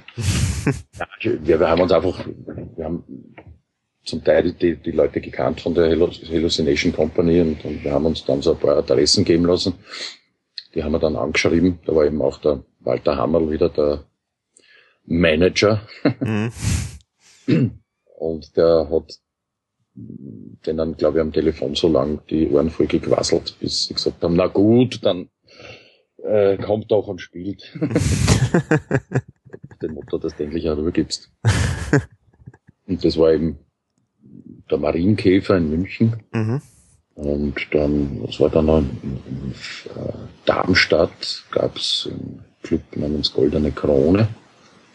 Und dann waren, waren wir eben schon in Hamburg, legendär Club Genau. Und Logo. Ja. Ganz legendäre Geschichten. Mhm. Ja, und, und, äh, und einmal dort haben wir irgendwie dann weitere Tipps bekommen, weitere Adressen und so ist das dann mhm. immer weitergegangen. Und dann haben wir in, eigentlich schon zwei Jahre lang in Deutschland gespielt, hat uns in Österreich immer noch niemand gekannt. Mhm. Und das war eben dann im, im Jahre 80, wo wir dann die Premiere vom Café Passé dann gespielt haben, in, bei einem Wiener Festwochen Alternativ, hab das geheißen. Mhm. Und da war ja eigentlich erst, da ist dann eigentlich in Österreich bisschen dahin gegangen dann. Der, der Klaus, der erzählt immer, äh, dass eigentlich immer die ERV hauptsächlich im Norden von Deutschland gut unterwegs war. Also Hamburg sowieso mit Onkel Pö, Logo, äh, Berlin, Quartier Latin und sowas. Und ich meine, du hast es jetzt ja schon genannt, München Marienkäfer äh, und äh, wir wissen zum Beispiel auch, das äh, habe ich vor kurzem erfahren, in Freising war da auch, äh, das ist ja bei mir sozusagen da um die Ecke. Das, ähm, ja, ja, ja, kann ich mich sogar noch erinnern. Ah, tatsächlich, okay. Ja, da habe ich eine kleine, kleine ja, weibliche Bekanntschaft und so, die, ah. bei der ich dann ein bisschen hängen geblieben bin. ja, ja, Freising kann ich mich, wie gesagt, noch erinnern. Und äh, naja, wir haben, wir haben, das, also es stimmt nicht, dass man, dass wir hauptsächlich im Norden unterwegs waren. Wir waren eigentlich überall unterwegs. Mhm gerade so in der Mitte hat es ein bisschen auslassen. Das war eher, also Sachsen und, und äh, äh, Ruhrgebiet, das war zu der Zeit nicht so ein Boden für uns. Aha. Ja, also Dortmund Domizil und sowas, glaube ich, war unter Aber anderem. Ja, ja. Genau. Aber es ist, es war dort eher so, hm, ich weiß nicht, wir haben das Gefühl gehabt, da ist unser, unser spezieller Schmäh nicht so richtig gelandet. Mhm. Wir haben, wir haben vom Feeling her war es, war es für uns spritziger im Norden und, und in Süddeutschland sowieso, weil da ist ja sprachlich und ja. mentalitätsmäßig nicht so weit weg. Mhm. Okay, also das heißt, das war schon so Münchner Gegend, also oder Bayern generell äh, ist schon auch ganz gut gelaufen, weil das hat sich immer so angehört, als ob da das eher so ein bisschen schlechter gelaufen ist und eigentlich so richtig losgegangen im Norden wäre. Na, das kann man, kann man überhaupt nicht sagen. Aha. Ich meine, dann später in der, in der Zeit der, der Hits war es sowieso wurscht. Da, ja. da ist sein Ruhrgebiet gut gegangen, aber, aber vorher haben, haben wir irrsinnig viel, zum Beispiel in, in Baden-Württemberg haben wir sehr viel gespielt. Mhm. Kann ich mich erinnern. Ja. Da hat es auch eine Menge Clubs gegeben und, und solche, wo wir auch immer wieder hingekommen sind. Ja, der SWR, also der, der Sender sozusagen aus Baden-Württemberg, der hat ja dann das Café Passé sogar im Fernsehen dann übertragen. Also das scheint ja dann da schon ganz gut angekommen zu sein. Ja, ja, eh, eh, eh. Kann mich erinnern, da war, da war ich sogar, da, da gibt's ja diese Liederbestenliste, die gibt's immer noch, ne? Vom, vom SWR. Achso, und da ist, ist ERV dabei? Da ist eine Nummer, eine ERV-Nummer mal dabei gewesen, und zwar ausgerechnet eine Heller-Parodie. Ah, okay. Obwohl das eigentlich gar jetzt nicht so, so ein Lied im, im Singer-Songwriters-Stil, sondern eben eigentlich eine Parodie auf jemanden. Mhm. Das war damals eher ein bisschen auffällig, aber ja, hat mich gefreut. Ja, dieser, dieser wirklich bis, bis heute, äh, sagen wir mal, legendär. Also definitiv. Wie, wie ist du eigentlich dazu gekommen? Weil das ist ja eigentlich, der Text ist ja vom Schiffkowitz. Ja, es ist ja vom Schiffkowitz gekommen. Das war, das war ein, ähm, bei einer dieser besagten Weihnachtstourneen. Mhm. Und wir haben ja gehabt den Steinbecker damals noch als Sänger und der, der Günther Timischl äh, hat damals Tontechnik gemacht. Mhm. Also der zweite von STS. Und die haben ja damals das STS-Projekt schon gehabt, nur war das noch nicht bekannt so richtig.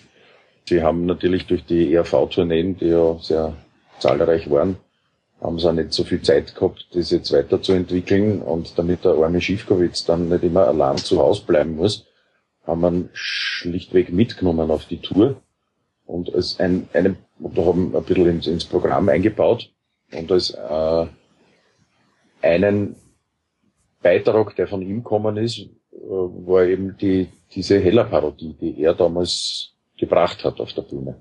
Mhm. Und äh, wie diese Tour dann aus war, war der Schiffkowitz natürlich auch nicht mehr, mehr Thema bei der Gruppe. Mhm. Und ich hab mir, irgendwie haben wir gedacht, die, weil die immer sehr gut angekommen ist, die hat er immer als Zugabennummer gebracht. Mhm. Und ich habe mir gedacht, irgendwie könnte mir das auch liegen und habe das so klammheimlich für mich probiert. Ob das den Leuten dann präsentiert, den Kollegen und äh, ja. Ist gut angekommen dann. Ist gut angekommen mhm. und habe ich einige hunderte Male. Ja.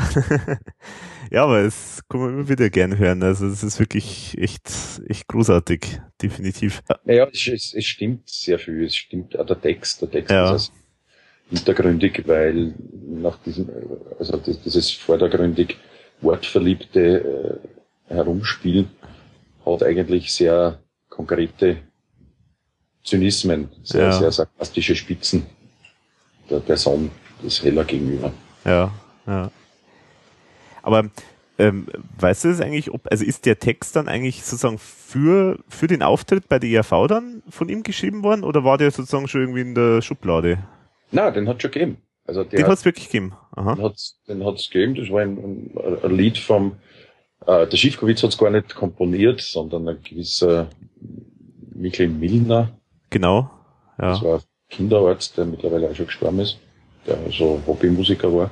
Ja, da habe ich, immer, da hab ich immer gesucht, wer ist eigentlich das, genau. Ja, und der, der Schiffkowitz hat, hat eben diesen Text, diesen genialen, äh, verfasst und hat das, war so sein persönlicher Beitrag bei, beim STS-Konzert zum Beispiel. Mhm. Die damals noch in ganz bescheidenem Rahmen abgelaufen sind, mhm. weil die mhm. STS noch keinen Mensch hat. Ja, und, und eben, um um eben unser Programm ein bisschen anzureichern und damit er, er sich ein bisschen mehr einbringen kann, hat er halt diese Nummer angeboten und das hat durchaus äh, in unseren Programmrahmen gepasst mhm. damals. Mhm. Ja, hat uns allen gut gefallen und wie gesagt, ich habe mir das dann irgendwie dann angeeignet und habe dann die Ehre gehabt, das weiterziehen zu dürfen. Mhm. Ich glaube, der André Heller hat sogar äh, persönlich mal irgendwie, glaube ich, sich sehr, sehr positiv, glaube ich, äh, geäußert über SW Teller. Ja, der äh, Heller ist ja, ist ja einer der Schlauesten. Und der weiß natürlich, dass das jetzt, dass er sich da jetzt nicht auf den Schlips getreten fühlen braucht, sondern äh, dass das ja eigentlich eine Ehre ist, wenn man mhm. parodiert parodiert wirst du ja erst dann, wenn du, wenn du ziemlich bekannt mhm, bist. Mm, ja. Das ist ja dann immer eine Parodie. Ja. Und, und damit hat, hat er eigentlich sich selber einen, einen guten Anstrich gegeben, indem er gesagt hat, er hat damals, glaube ich, zwei oder drei Fernsehshows produziert für den ORF unter seiner Federführung. Mhm. Und in einer dieser Shows hat er eben Beispiele von Parodien, die über ihn gemacht werden, gezeigt. Das waren insgesamt drei. Ich weiß jetzt gar nicht mehr, mehr genau. Wer, und eine, eine davon war eben meine, beziehungsweise die, die bekannte eben. Mhm. Und dann waren noch zwei, zwei Kabarettisten, die nur eine Parodie gemacht haben. Und er hat uns aber ausrichten lassen, dass er, ähm, dass unsere, also die, ist die ihm am meisten zusagt. Das können wir durchaus vorstellen, ja ich meine, das schmeichelt, äh, schmeichelt, auch wenn es eine Parodie ist, schmeichelt es natürlich auch. Also weil, weil du hast ja auch, oder also sowohl der Schiffkowitz als auch speziell dann du, ihr habt ja auch so diese, diese Art, äh, äh dieser, diese ganz prägnanten Aussprache, diese, diese Betonungen und so, das habt ihr alles ja wirklich eins zu eins äh, parodiert. Ja, also. das ist ja der Sinn. ja. Also die, die Manierismen und, und ja. das, die, die, die Charakteristika ein bisschen karik karikaturenmäßiger ein bisschen mm. verzeichnet und, und herausbringt. Ja. Ich meine, im Endeffekt, der Heller hat eh selber genau gewusst, was er tut und, und dass sein, sein Getue vielfach wirklich nur Show, inszenierte, inszenierte Pseudotiefgründigkeit war. Mm. Ob er das selber so sagen würde, bin ich mir jetzt zwar nicht ganz sicher, oder? Na, sicher nicht, aber er weiß es ja. ja. Im Prinzip ähm, ist ja dann sozusagen irgendwann einmal dann so mit Spitalo Fatalo und, und so mit Alpenrap, da ist ja dann eigentlich da irgendwie so eigentlich äh, irgendwas passiert. Also da ist ja dann sozusagen eigentlich dann ein erster, erster Umschwung, ein erster Bruch, kann man auch sagen, äh, sozusagen mit der ERV passiert. Also ich kann mich zum Beispiel erinnern an, an diesen Auftritt äh, bei, äh, bei der ZDF-Hitparade mit dem Alpenrap. Mhm. Ähm, da sieht man wirklich so im Hintergrund das Publikum und, und äh, stocksteif, äh, fast mit, mit, also man würde fast meinen mit offenem Mund oder so.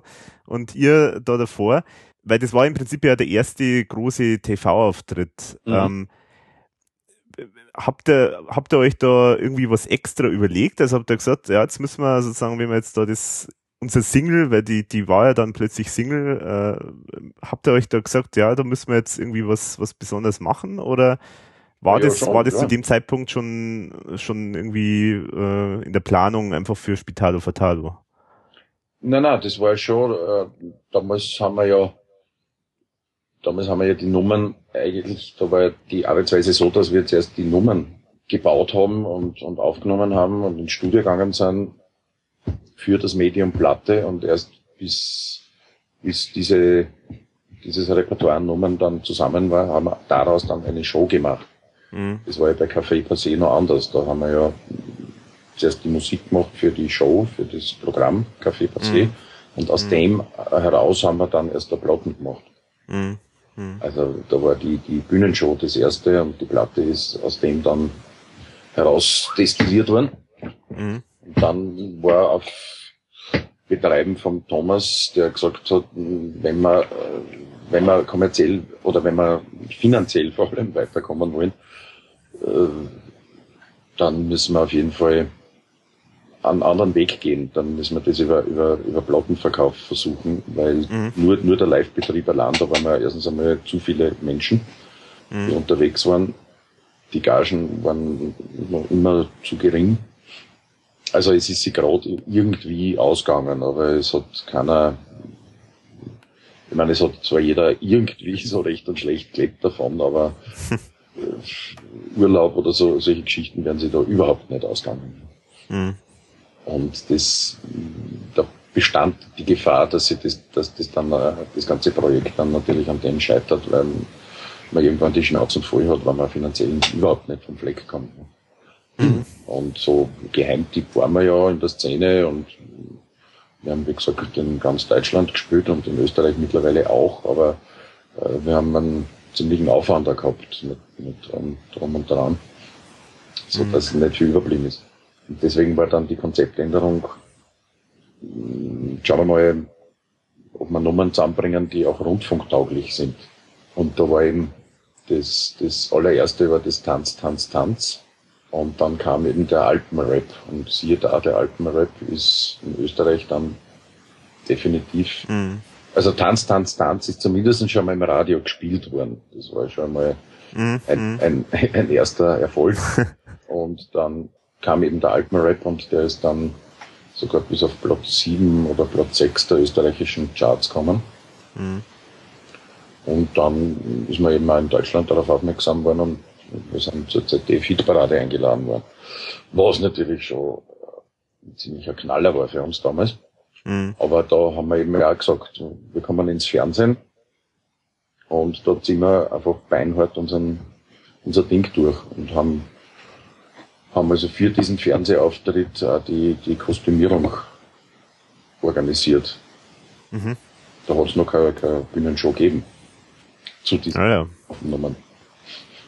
Und da haben wir mm, gesagt, das ist, es ist wurscht. Wir, wir machen das, was wir, was wir machen. Wir, wir bieten uns jetzt nicht irgendwas an oder sagen, was könnte jetzt ankommen oder was könnte nicht ankommen. Na, wir sind die Verrückten und wir gehen dorthin als Verrückte und stellen, dort bringen unsere verrückte Nummer mit verrückten mhm. Kostümen und äh, schauen wir, was passiert. Ich meine, ja, es, ist nicht, es ist nicht wahnsinnig viel passiert, also, dass man uns so registriert hat, wie wir eben dort äh, aufgereizt sind, nämlich verrückt. Die verrückten Österreicher. Aber es waren schon recht, es war schon okay. Aber kann ich mir gut vorstellen, wie das da damals wahrscheinlich gewirkt hat, weil man sieht so jetzt, äh, ich meine, wenn man jetzt vergleicht mit den anderen Acts, die da so in der Hitparade damals waren, äh, war das natürlich schon, schon ein kleiner Kulturschock. Ja, ja, natürlich. Da ist, äh, ja, wer war denn da? Irgendein Typ, irgendein Schlagersänger ist mit einem, mit einem Surfbrett auf die Bühne hat die ganze Zeit das Surfbrett in der Hand gehalten. Jeder nach seinem Geschmack. Ein Lied über Surfen. Naja, wurscht. Die Defizparade haben wir dann noch des Öfteren absolviert. War aber lustig. Das war, war dann später die Zeit, wo, wo Geier Sturzflug mhm. auch dort war. Mit der neuen deutschen Welle dann, ja. Ja, ja. Aber habt ihr das eigentlich so, diese TV-Auftritte so eher als lästig empfunden oder war das so? Nein, in keiner Weise. In keiner Weise. Das war uns, es war uns ja völlig klar, dass man natürlich über über den Weg des TV ja wahnsinnig viel mehr Leute erreicht, als, als mhm. jemals durch, durch Live-Spielen erreicht. Es war uns nur halt einigermaßen wichtig, dass wir im, im Fernsehen so rüberkommen, wie, wir's, wie wir rüberkommen wollten. Mhm. Nämlich mhm. äh, einfach anders als andere Hit-Kombos. Aber mhm. es war, war damals, weil du sagst, die neue deutsche Welle und so, das war natürlich eh, eh gar nicht so schlecht, der Boden damals, weil da hat's ja, ja da hat es ja in Deutschland eben mit der NDW äh, ziemlich skurrile Beispiele gegeben, wo, ja. wo sie die Leute so äh, von Spacek über alles Mögliche an Verkleidung zugekriegt haben.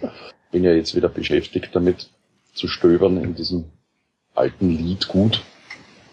Und mhm. das, das nächste Programm, das ich mit der, mit der Ursula mache, also und der Ursula Bruck und Eichbreit. Mhm. Wird, wird eben ein Musikkabarettprogramm sein, das sich stützt auf das Lied Gut der 80er. Ah, okay. Ja, da gibt's einen enormen Fundus. das kann man wohl sagen, ja. Und auch mit, mit ERV Liedgut? Wird sich nicht vermeiden lassen. Oh, interessant. Interessant. Aber wahrscheinlich nicht so, wie man es kennt. das war das Fahrt. Ja, aber umso besser eigentlich. Ich meine, das ist ja spannend, von aus deinem Mund sozusagen dann so ein RV-Lied mal wieder zu hören. Das, auf das warten ja doch schon einige, denke ich. Wir werden es bis zur Kenntlichkeit entstellen. dann so mit äh, auf der Bühne so mehr oder weniger unplugged dann, oder? Ja, mit, ja, mit Klavierbegleitung, also mit, mit Keyboardbegleitung. Das machen wir, machen wir jetzt zurzeit auch schon. Äh, nur noch nicht sehr intensiv jetzt vom, vom tourneemäßigen Einsatz. Mhm. Aber das können wir möglicherweise jetzt steigern dann. Mhm. Mal sehen. Wir arbeiten daran.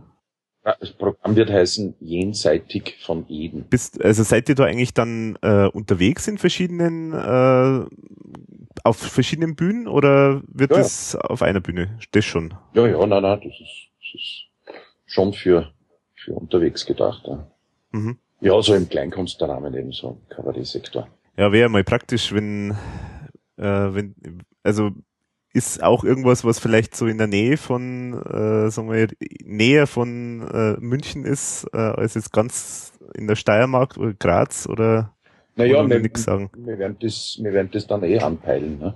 Also wir haben, wir haben ja begonnen, die Ursula und ich haben ja, haben ja vor mittlerweile zwei Jahren ist das her, haben wir begonnen mit dem Programm, das wir jetzt so aktuell äh, eben spielen.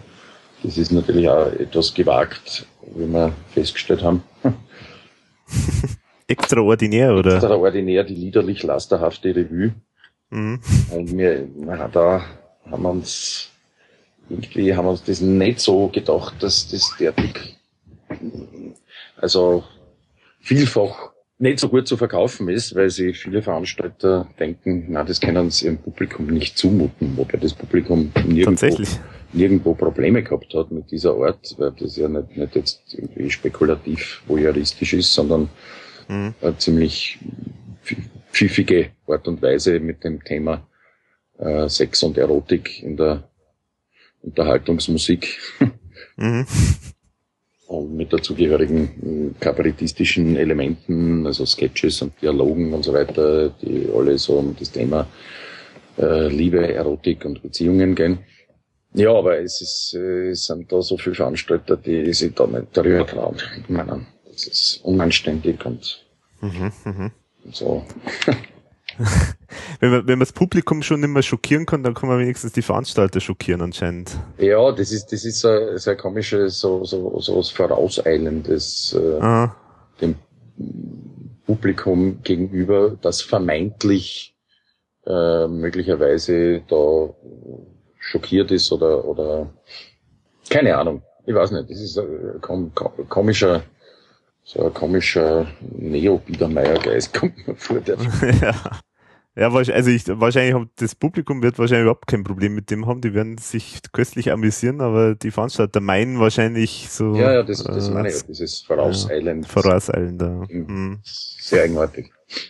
Naja, und jetzt probieren wir es, oder jetzt machen wir es halt mit einem Thema, das nicht so anstößig daherkommt und keine Ausreden mehr.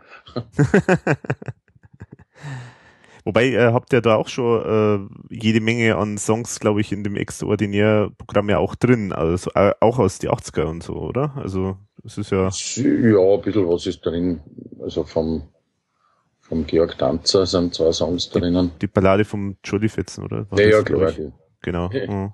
Muss rein, das geht gar nicht an. Ja. und dann die, diese Sadomaso-Geschichte vom Danzer ist drinnen und dann haben wir zwei Nummern von den, von Monty Python, zwei Nummern von den Ärzten, dann alles mögliche alte Zeugs, also so Schlager aus den 20er Jahren, die auch ganz, ganz witzig sind, weil damals gab es ja die Zensur, da darf man, durfte man die Dinge ja nicht beim Namen nennen. Und die haben so eine Schlüsselsprache gefunden, mhm. so dass zwar jeder genau gewusst hat, um was geht, aber es ist alles verschlüsselt gewesen. Mhm. Zum Beispiel Susi bläst das Saxophon. Und alle Männer in ihrer Umgebung wissen, dass sie am besten, dass sie das am besten kann, nämlich Saxophon blasen und so weiter. Also in dem Stil. ja, ich meine, also man muss nur findig sein sozusagen. Also die naja, das Publikum werde dann auch gewusst haben, was Sache ist. Also. Naja, eh, es ist, es, ich meine, das ist sogar ein kleiner, kleiner ist kulturhistorischer Aspekt von dem Programm. Ja. wie, ist man in der Zeit mit dem Thema umgegangen, ne, in der Unterhaltungsmusik? Mhm. Mhm. Ja, die ärgsten, die ärgsten schweinige Leiden sind natürlich die Songs, die ungefähr 200 Jahre alt sind. da geht's ja richtig zur Sache. Ja klar, damals hat's noch nicht so Pornografie gegeben, so massenhaft. Naja. Was ist der Ersatz dafür? Ne? genau. ja. Ja, jetzt sind wir mitten in der Gegenwart gelandet. genau, ja, aber das schadet nicht. Zu dem wollte ich eh noch kommen, aber das passt dann wunderbar. Ja, was ich, auf was ich auch noch so ein bisschen raus wollte, ist so, ich, ich, äh, wie waren das so für euch? Also ist das irgendwie, weil man, es ist ja dann doch irgendwo relativ schnell dann gegangen, dass sozusagen einfach alles immer größer worden ist. Also sozusagen mehr Publikum, also Single ist einmal gespielt worden im Radio, es ist gekauft worden. Also da hat sich ja dann auf jeden Fall was bewegt äh, letztendlich. Wie ist das bei euch so angekommen? Also habt ihr da sozusagen, ist das an euch eigentlich vorbeigerauscht, weil ihr die ganze Zeit äh, ständig beim Touren und wieder was Neues äh, proben und finden äh, wart? Oder ähm, habt ihr das irgendwie auch ausgekostet oder, oder andersrum, hat das bei euch was bewegt, dass ihr sagt, okay, jetzt müssen wir in diese Richtung schwenken, weil das scheint ja an, anzukommen? Ja, du raten. Natürlich hat uns das ziemlich fasziniert, was da abgelaufen ist. Ja. Und haben eigentlich dann nur mehr eins im Sinn gehabt, mehr davon. Weil, ja, der Weg war bewusst gewählt und und irgendwie, es war sehr bewusst gewählt, dass äh, der Klaus Eberhardinger als, als äh, Frontfigur und, und quasi letztendlich als Sänger dann eingesetzt wird. Mhm. Weil, weil wir einfach gewusst haben, die, wenn, wenn, wenn das einen, einen breiten Erfolg kriegen sollte und einen kommerziellen Erfolg, dann tut sich die Masse schwerer, da mit sieben schrägen Vögeln irgendwas anzufangen. Da braucht man dann irgendwo ein Gesicht dazu. Mhm. Und eben so eine Frontfigur. Und das war recht bewusst eigentlich. Da war noch gar nicht der, der ganz große Erfolg da. Haben wir gesagt, okay, der Klaus ist jetzt nicht der wahnsinns begnadete Sänger, aber er ist, er hat, er ist talentiert genug und hat äh, so viel komödiantische Talente, mhm. dass er auf jeden Fall die ja, und dieser, ist hat auch diese, diese Portion Extrovertiertheit, die dazu gehört, etc. Und haben ihn, und vor allem Quirligkeit, das, das äh, Bühnentemperament sozusagen. Mhm. Und die, ja, deswegen ist der, ist der Klaus, wurde er auserkoren, sozusagen, nachdem, nachdem eben der, der Steinbecker weg war, äh, und wir den Mario Potazzi dann gehabt haben als Sänger, der mhm. aber jetzt so als Typ wiederum nicht, nicht wirklich der, der allein, als alleiniger Frontsänger in Frage gekommen wäre. Dazu war, mhm. war er zu schräg, ein bisschen, ein bisschen zu schräg und, äh, und ein bisschen unberechenbar, muss man auch sagen, auf der Bühne. Und da hat, was jetzt nicht unbedingt äh abschätziges Urteil von mir ist, sondern es war einfach so. Das, mhm. war so ein Typ aus, das hat man genommen und hat man auch schön, schön umsetzen können im, im Live-Zusammenhang. Aber so als, als, als, als Aushängeschild, als, als Frontfigur, haben wir dann doch eher auf den Klaus gesetzt. Ja, hat sich ja bewährt. ja, definitiv, ja. Wobei es ja schon interessant ist, also, also diese Entwicklung, weil ja doch ähm, Spitalo Fatalo und dann à la carte da war ja schon so, dass der gerade Mario Botazzi, aber auch du, also zum Beispiel bei Knieweich oder so, ja. ähm, also da gab es ja doch mehrere äh, aus der Band, die gesungen haben. Ja, das ja, hat sich ja dann eigentlich dann schon relativ, also spätestens ab Geld oder Leben, war ja dann eigentlich dann Klaus eigentlich der Sänger. Also da war eigentlich dann das eher die Ausnahme, dass jemand anderer mal gesungen hat. Hat sich das einfach so in, entwickelt? Naja, wie soll ich sagen, man wird halt, ich sag's jetzt einmal ganz, fast, fast ein bisschen böse. Erfolg kann ganz schön korrumpieren. Nein, in dem Sinn ein bisschen, bisschen schwächer oder ein bisschen seriöser formuliert. Man sagt sie, wenn, wenn was Erfolg hat und, und wenn ein Konzept Erfolg hat, dann äh, ist man vielleicht einmal ganz gut beraten, an dem Konzept mhm. weiter zu stricken. Das war eigentlich das Thema. Also insofern hat das nicht viel äh, es war nicht für Diskussionsstoff. Mhm. Dann äh, der Klaus hat sich am, hat sich hat gezeigt, dass er halt wirklich sehr flexibel sein kann, dass er sich mhm. auf, auf, Nummern einstellen kann. Es hat sich gezeigt, dass, dass der Thomas und der Klaus sehr gut harmonieren, in dem Sinn, dass der, wenn der Thomas was schreibt, weiß er genau, wie der Klaus das dann umsetzen wird. Und so. Mhm. Mhm. Auf der anderen Seite hat der Klaus das sehr gut aufnehmen können, was der Thomas ihm geliefert hat und hat, hat wirklich was, immer was damit anfangen können. Mhm. Also insofern hat sich diese Achse halt auch wirklich bewährt und da hat es dann wenig Sinn, wenn man sagt, aber bitte, ich möchte auch oder ich möchte mhm. auch einmal ein Lied singen. Wir haben, wir haben dann eh alle miteinander auf der Bühne nach wie vor immer unsere, unsere Gelegenheit gehabt, uns auszutoben. Das waren halt dann so mhm. Äh, musikalische Sketches oder, oder Einlagen oder Genau, ja, so Parodien. Parodien ja. in meinem Fall. Mhm. Also ich hab ich hab das jetzt nicht vermisst, dass ich jetzt äh, nicht speziell eine Nummer gehabt habe, die, die im Programm singe, einmal statt ein Klaus oder so. War nicht das Thema eigentlich. Aber das ist sowieso so ein Stichwort mit den Parodien oder jetzt überhaupt mit deinen äh, Bühnenaktivitäten bei der IRV. Inwieweit ist es auch, äh, warst du da daran beteiligt? Äh, wie muss man sich das vorstellen? Hat der Thomas einfach was geschrieben, weil er gewusst hat, du bist da und du kannst es und ich schreibe dir jetzt das einfach direkt auf den Leib? Oder wie, wie ist ja, das entstanden? Naja, gut. Ich meine, wir haben ja, wir waren ja zu dem Zeitpunkt schon einige Jährchen zusammen. Ne? Da kennt man mhm. ja natürlich schon sehr gut und da war das schon so, nachdem der Thomas eben der war, der, der kreative Obergeist, der halt wirklich Idee, die, die Ideen gehabt hat und der halt auch schön witzig, kabarettistisch und griffig formulieren hat können, der mhm. äh, kreativ war im, im Wortspielen und, und so weiter.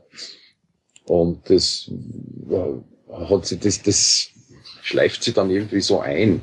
Mhm. Beziehungsweise ich hätte natürlich auch, oder es hätte wer anderer aus der Partie noch Ambitionen entwickeln können, auch was beizutragen im mhm. kreativen Ding. Aber wenn man, wenn man so ein Kreativmonster wie den Spitzer ist es, äh, weiß nicht, in, in meinem Fall habe ich, hab ich gesagt, nein, es ist wurscht, der kann das sowieso besser. Das ist, brauche mhm. ich gar nicht anfangen. Und habe mich eigentlich mit der Rolle des Umsetzers mhm. herumgeschlagen und, und gern herumgeschlagen und, und bin eigentlich in dem Bereich auch voll aufgegangen und habe mhm. das auch nach wie vor, ich sehe das nach wie vor meine Hauptbestimmung, was immer ich auf der Bühne tue. Ich bin, ich bin bis heute kein, kein Schreiber oder Songschreiber oder, oder Textschreiber oder sonst irgendwas. Mhm. Das hat mich, hat mich auch nicht, nicht äh, umsonst bin ich eigentlich jetzt die letzten Jahre sehr in die Theaterschiene eingestiegen. Ja. Eben auch so richtig, einfach richtig Theater spielen. Natürlich Hauptgewicht Komödien, eh klar. Aber also so richtig die, die deutschen Klassiker, das ist nicht so meins. Aber, aber in dem Bereich habe ich dann durchaus recht, recht bald auch Hauptrollen gekriegt und so. Es ist, äh, ist mir ja auch ganz gut gelungen, glaube ich. Aber es ist mhm. eben die Geschichte. Das ist Schreiben tun andere, ich tue es umsetzen. Und äh, also war das dann eigentlich generell so? Also das heißt, äh, ist dann beim Bühnenprogramm, wenn es jetzt um ein Bühnenprogramm geht, äh, der Thomas hat das fertig konzipiert und ihr habt dann sozusagen das dann umgesetzt, beziehungsweise, oder, ja gut, wahrscheinlich trotzdem, äh, ein gewisser Einfluss ist ja dann trotzdem immer dabei wahrscheinlich, oder? Naja, der Thomas schreibt, hat die Sachen immer geschrieben und hat, hat eine Menge geschrieben. Es waren auch Dinge mhm. dabei, die wir dann wieder verworfen haben, weil ja, war keiner besonders dann glücklich damit. Äh, mhm. er hat's geschrieben und wir haben es alle miteinander dann probiert. Und äh, er hat schon beim Schreiben hat er, hat er schon gesagt, du Eik, da kann ich mir für die was vorstellen und was sagt mhm. zu dem?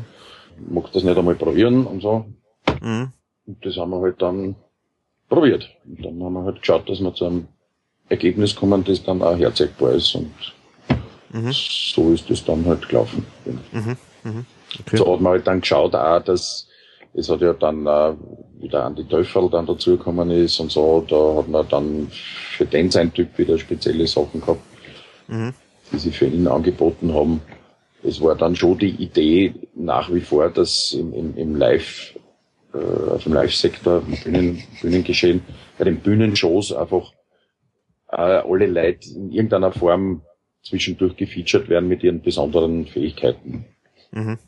Also mhm. ich sehe da Andi Töffel, der mühelos bis zum hohen Cis singt, äh, mhm. die neue Stimme und so. Und eben, eben mein kleines Talent zum Stimmen imitieren und so. Und, äh, mhm. und der, der Anders, der Anders Denmo ist auch immer wieder daran gekommen, weil der halt auch sehr eigen, sehr eigene Körpersprache gehabt, Mhm. die er Mhm. dann so in, in so pantomimischen Sketches immer wieder rauslassen hat. Diese Dinge sind immer wieder vorgekommen und, und ja, da waren wir alle immer mit Begeisterung dabei. Mhm. Und das hat auch nach wie vor dieses, dieses eigene Live-Gesicht der ERV weitergezogen. Ja, Also neben, neben der ganzen Hit-Schiene, das natürlich ein ganz anderes Publikum dann gebracht hat, als es früher, als wir es früher gehabt haben, wir noch Geheimtipp waren, mhm. haben wir, sind wir aber dem, dem Konzept, auch wenn es natürlich immer viel Geld kostet hat, das äh, auf die Bühne zu stellen, aber dem sind wir schon eigentlich immer treu geblieben. Es war nur dann irgendwann einmal problematisch, weil die, die Hallen einfach so groß waren sind. Ne? Und Ja. das war die, die Geschichte mit, mit Video, Großbildvideo und so weiter, das war damals noch relativ unerschwinglich, beziehungsweise noch nicht sehr äh, gut entwickelt. Und jetzt war das Problem natürlich, dass die, die optischen Details der ERV-Bühnenshow in einer 7000er Sporthalle, naja, wie soll ich sagen, also zwei, Eigentlich nicht mehr, nicht mehr so zur Geltung kommen äh, zwei. Drittel der Leute haben nicht wirklich mehr was davon gehabt dann. Ja. Ja, was ja, was ja dann schon wirklich schade ist, ja, das stimmt. Ich meine, sag mal so, beim, bei ähm, Liebe, Tod und Teufel, da war es ja, also bei der Penguin-Tour, da, da habt ihr, glaube ich, äh, auch einen Vorhang noch gehabt. Also war ja das so richtig, so ganz klassisch, eigentlich wie Theater äh, so, Ja, ja, so ja, aufgezogen. Und da waren, glaube ich, die Hallen ja noch, noch, sag mal, noch eher im Vertrag, äh, verträglichen Rahmen. Und ich kann mir vorstellen, da, da hat man dann überall schon noch gesehen.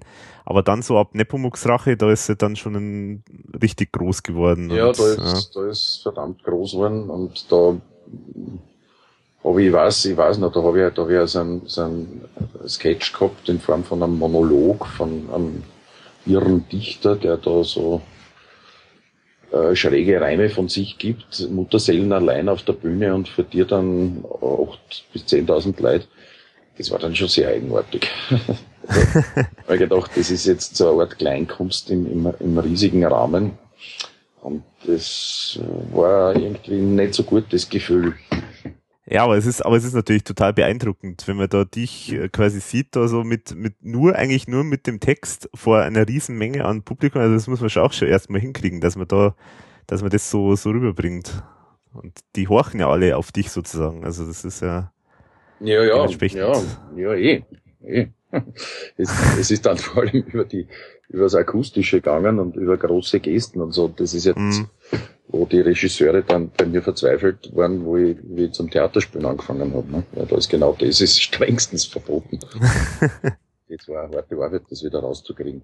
Ja, äh, apropos, wenn wir gerade dabei sind, kannst du dich noch an diese ähm, Parodie erinnern, Raumschiff Entensteiß? Ja, dunkel. Weil das ist nämlich so komischerweise eine der wenigen, äh, von der man eigentlich nichts weiß. Also da gibt's irgendwie nur so Fotos, und aber da weiß man irgendwie nicht, nicht viel, was das jetzt genau war. Puh, da du mich jetzt auf dem falschen Fuß erwischt. ich hab das nämlich auch, ich hab das, ich weiß, dass das gegeben hat, aber kann mich jetzt wirklich kaum erinnern. So ad hoc fällt mir jetzt auch nicht viel dazu Mhm. ein. Ja, das liegt, liegt da daran, wir haben jede Menge Sch äh, Schrulligkeiten und Naja, ganz komische Dinge gehabt. Es war ein Raumschiff Entensteiß, klar. ja, so mit der, da, da warst du irgendwie mit so einem Raumanzug auf der Bühne. Da gibt's ein Foto, aber mehr, viel mehr weiß man nicht. Also gut, es wird wahrscheinlich was mit, mit äh, Science Fiction oder Raumschiff Enterprise zu tun gehabt haben, aber Ja, ja. Es war sicher Ja. saublöd, aber. Nein, echt. dass ich, bin, das gar nicht aufs Video gekommen ist, weil es so blöd war. ich, ich bin da jetzt echt überfragt. Keine Mhm. Ahnung. Bei was, bei was für einer Tour war das? Äh, das war bei, also echte Helden, also sozusagen bei der Penguin Tour war das. Aha. Mhm. Das ist nicht auf dem Video darauf. Nee, nee, nicht. Ja. Das ist im, im grauen Nebel der Vergangenheit irgendwie untergetaucht. In den unendlichen Weiten. In den unendlichen Weiten, genau. Wir sind ja schon mal auf das Thema gekommen, ähm, wie da die äh, wie das so entstanden ist, äh, also ob der Thomas das alles schon fertig gehabt hat oder ob das da mit, mit euch auch irgendwie entstanden ist. Äh, generell weiß man ja auch, also es hat ja schon so, so eine gewisse so eine Aufgabenverteilung in gewissen Bereichen ja, glaube ich, bei euch schon gegeben. Also so Nino hat ja viel mit Zeichnungen gemacht oder Arrangements. Günther hat sich so ums Management gekümmert. Und du, glaube ich, du hast so äh, Technik, äh, in der Technik äh, einiges gemacht, oder? Äh, ja, immer wieder ein bisschen was. Ich habe mich dann das war meistens so, dass sonst keiner, das war so wie beim Bossspielen, das war sonst keiner da, der es gemacht hat. Und äh, ein bisschen, ein bisschen äh, Oder habe ich schon immer gehabt. Mir, mir das Zeug schon immer interessiert auch. Also so ist es nicht. Mhm. Es hat angefangen damit, dass irgendwo so in den ersten Jahren ist einmal ein Verstärker nicht gegangen. Haben wir gedacht, na ja, hm, Verstärker geht nicht, was macht man da? Wie schaut denn so ein Verstärker überhaupt aus? Hab das Teil dann aufgeschraubt, hab reingeschaut, hab den Staub auszublasen, hab die Achseln zuckt, weil ich mich eh nicht auskennt hab, hab's wieder zugeschraubt und dann ist es meistens gegangen. Jetzt habe ich den Ruf gekriegt, ich kann Verstärker reparieren. Ich habe keine Ahnung gehabt. Also das Einzige, was mir ab und zu dann doch äh, gelungen ist zu entdecken, dass irgendwo eine, eine kleine Sicherung platzt ist oder oder irgendwo eine Lötstelle aufgegangen ist, die zufällig entdeckt oder so. oder dass da nicht der Verstärker hin ist, sondern eigentlich das Kabel. Aber weil der nur eins gehabt hat, hat man kein anderes testen können. So. also so, so Geschichten eher, ja, irgendwie bin ich in die Rolle dann reingekommen.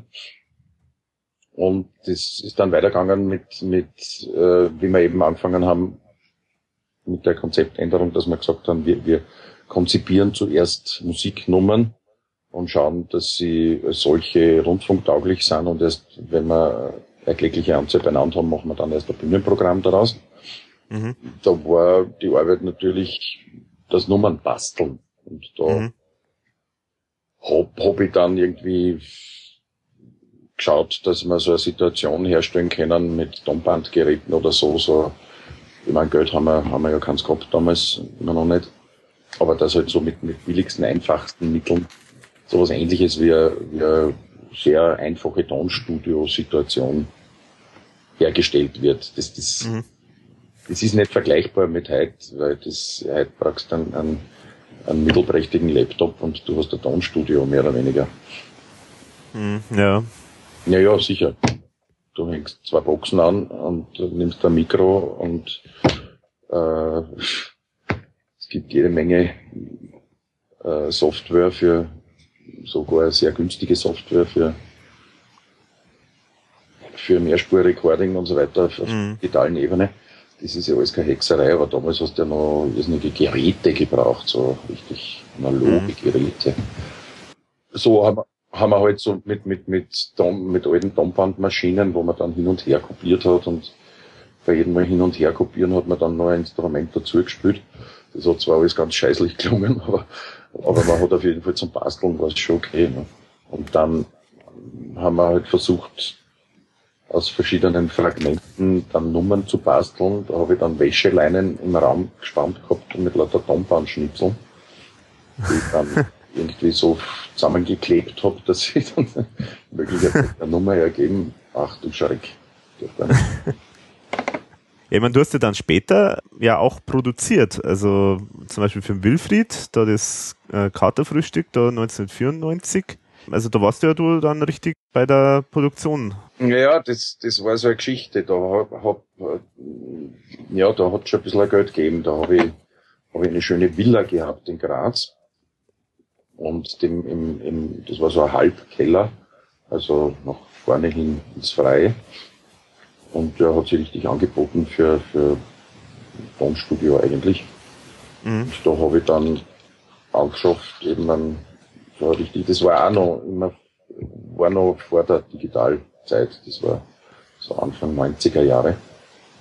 Also um 90 herum. Mhm. Also, da habe ich das dann so quasi im im Selbstbauverfahren haben wir das aufgebaut mit einer 24-Spur Tonbandmaschine und einem entsprechend großen Mischpult und äh, allerlei Schnickschnack und so baulich auch alles hergerichtet in einem richtigen Studio.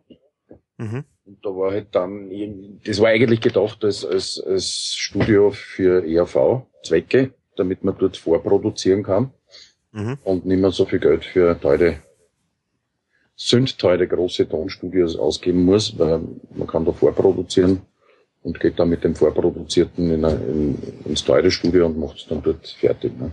Mhm. mhm. Und kann aber schon im eigenen Studio schon eine gewisse Qualität hervorbringen. Mhm. Ja, es ist, es ist noch halt dann, wie das fertig war, das war so auch irgendwie so der Beginn vom Ende oder von meinem Ende bei der ERV. Habe ich dann äh, so aus der Zeitung gelesen, dass die Herrn Spitzer und Eva beschlossen haben, ihr Domizil in Kenia aufzuschlagen. Mhm. Wo ich nicht besonders, wo ich nicht besonders glücklich war damit, weil jetzt war praktisch der maßgebliche Mensch mit dem zweiten maßgeblichen Menschen nicht mehr, mehr in Reichweite. Ja, und ich ja. bin alleine in meinem Studio herumgesessen. Ja, und jetzt mhm. haben damals beschlossen, weil wir damals noch so ein Label-Code gehabt haben, aus früheren Zeiten, wo wir die erste Single, unsere erste Single damals unter, unter eigenem Label noch veröffentlicht haben, das Tanz, Tanz, Tanz. Mhm haben wir, haben wir das wieder, wieder reaktiviert. Und haben wir gedacht, mache ich mit dem Studio so nebenbei Produktionen mit anderen Leuten. Ne? Warum nicht? Mhm. Man kann ja nicht nur faul auf der Haut herumliegen. Und äh, da haben wir, war eben die, die, der Startschuss waren, waren drei so völlig unterschiedliche Geschichten. Das eine war eben so ein, ein Rock-Chanson-Album in Wilfried. Mhm, genau, das Katerfrühstück. Mhm. Dann hat es gegeben so eine, eine Grazer Truppen namens Steirer Diesel. Aha. Die haben so steirische Covertexte zu bekannten Nummern gemacht. Und, und auf ein rechter, ja, so, ich habe mir damals gedacht, das war halt so die steirische, steirische Pendant zum Ostbahnkurti gewesen, ne? Ostbahnkurti mhm. und, mhm. ja, also, alte Rockhodern mit, mit, mit wienerischen Texten versehen hat. Ja, und das dritte war so eher so ein Zufall, dass, dass man über den Weg gelaufen ist. Also äh, eine damals schon etwas ältere Grazer Blondine, die eine sehr wüde Vergangenheit gehabt hat, so als Chansonsängerin in, in Paris und als Nachtclub-Tänzerin. Und einen sehr, ja, sehr schrillen Lebenswandel gehabt hat. Und die hat aber, hat aber ihre Liebe zum französischen, zum klassischen französischen Chanson gehabt und hat das so rübergebracht, dass, dass ich regelmäßig Gänsehaut gekriegt habe und haben mir gedacht, warum nicht? Das ist eine tolle Sache. Die ist stimmig, waren, waren ein paar sehr gute Musiker dabei. Und haben wir das auch aufgenommen und, und haben halt versucht, mit, mit, äh, mit diesen drei Produktionen so quasi eine Produktionsserie zu starten. Mhm. Ja, es ist halt leider, äh, wir haben in, Graz, also in der Steiermark und in Wien haben wir äh, jeweils eine Präsentation des ganzen Projekts gemacht und dieser drei CD-Produktionen. Aber leider ist es dann an so Dingen wie Vertrieb und Marketing gescheitert. Mhm. Da habe ich halt dann leider nicht die richtigen Leute gehabt, deswegen sind wir auf den auf diesen CDs dann auch relativ sitzen geblieben. Und das hat nicht viel gebraucht. Wenn nicht der große Vertrieb von einem großen Major dahinter steckt, dann wird man es schwierig haben, oder? Also ich meine, jetzt hat sich vielleicht geändert, aber damals zumindest. Muss nicht unbedingt sein. Damals hat es auch jede Menge so, so Nischen, so kleine, kleine Vertriebsfirmen gegeben für Nischenprodukte und so weiter, die, die gar nicht un, unerfolgreich waren das wäre schon gegangen, aber wir haben niemanden gehabt, ich habe niemanden gehabt in, in meinem Bereich, der sich darum gekümmert hätte. Ich selber mhm. äh, kann das nicht, bin das nicht, hab, hab das auch nie äh, vorgehabt. Und der Typ, der eben dafür vorgesehen war damals, der so im Dunstkreis der ERV war und also ein spitzer Vertrauter, der hat das irgendwie dann doch nicht auf die Reihe gekriegt. Mhm. Weil er das die, der hat zwar gesagt, ja, ja, das übernimmt er und macht er und checkt er und dann hat man aber gemerkt, dass er sich mit der Aufgabe nicht wirklich. Mhm. Ja, ich, ich kann mir schon vorstellen, wie du meinst, ja. Aber das, das war ja dann dieses Label Ding Dong Records, oder? Also. Ja, ja, genau. Das heißt, äh, hast du das dann als dein Projekt gesehen? Sozusagen mit Unterstützung äh, von ERV-Management oder so?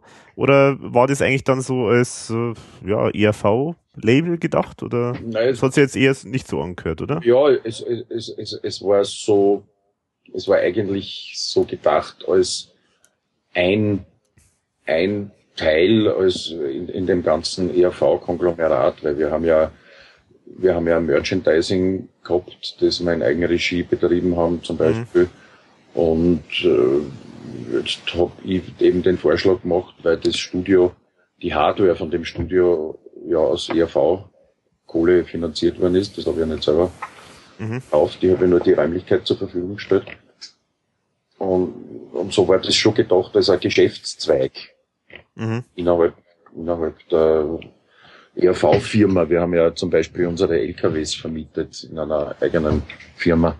Ja, weil wir gesagt haben, wir, also der Grund Schönberger, des, dessen Eltern waren ja im, im Transportgewerbe, der hat da ein bisschen einen Einblick gehabt in das Thema und deswegen hat da, war die Idee da, dass man jetzt nicht mieten für Tournee, so Fahrzeuge, sondern dass man die wirklich kaufen und mhm. außerhalb der Tourneen dann geschäftlich weiter betreiben.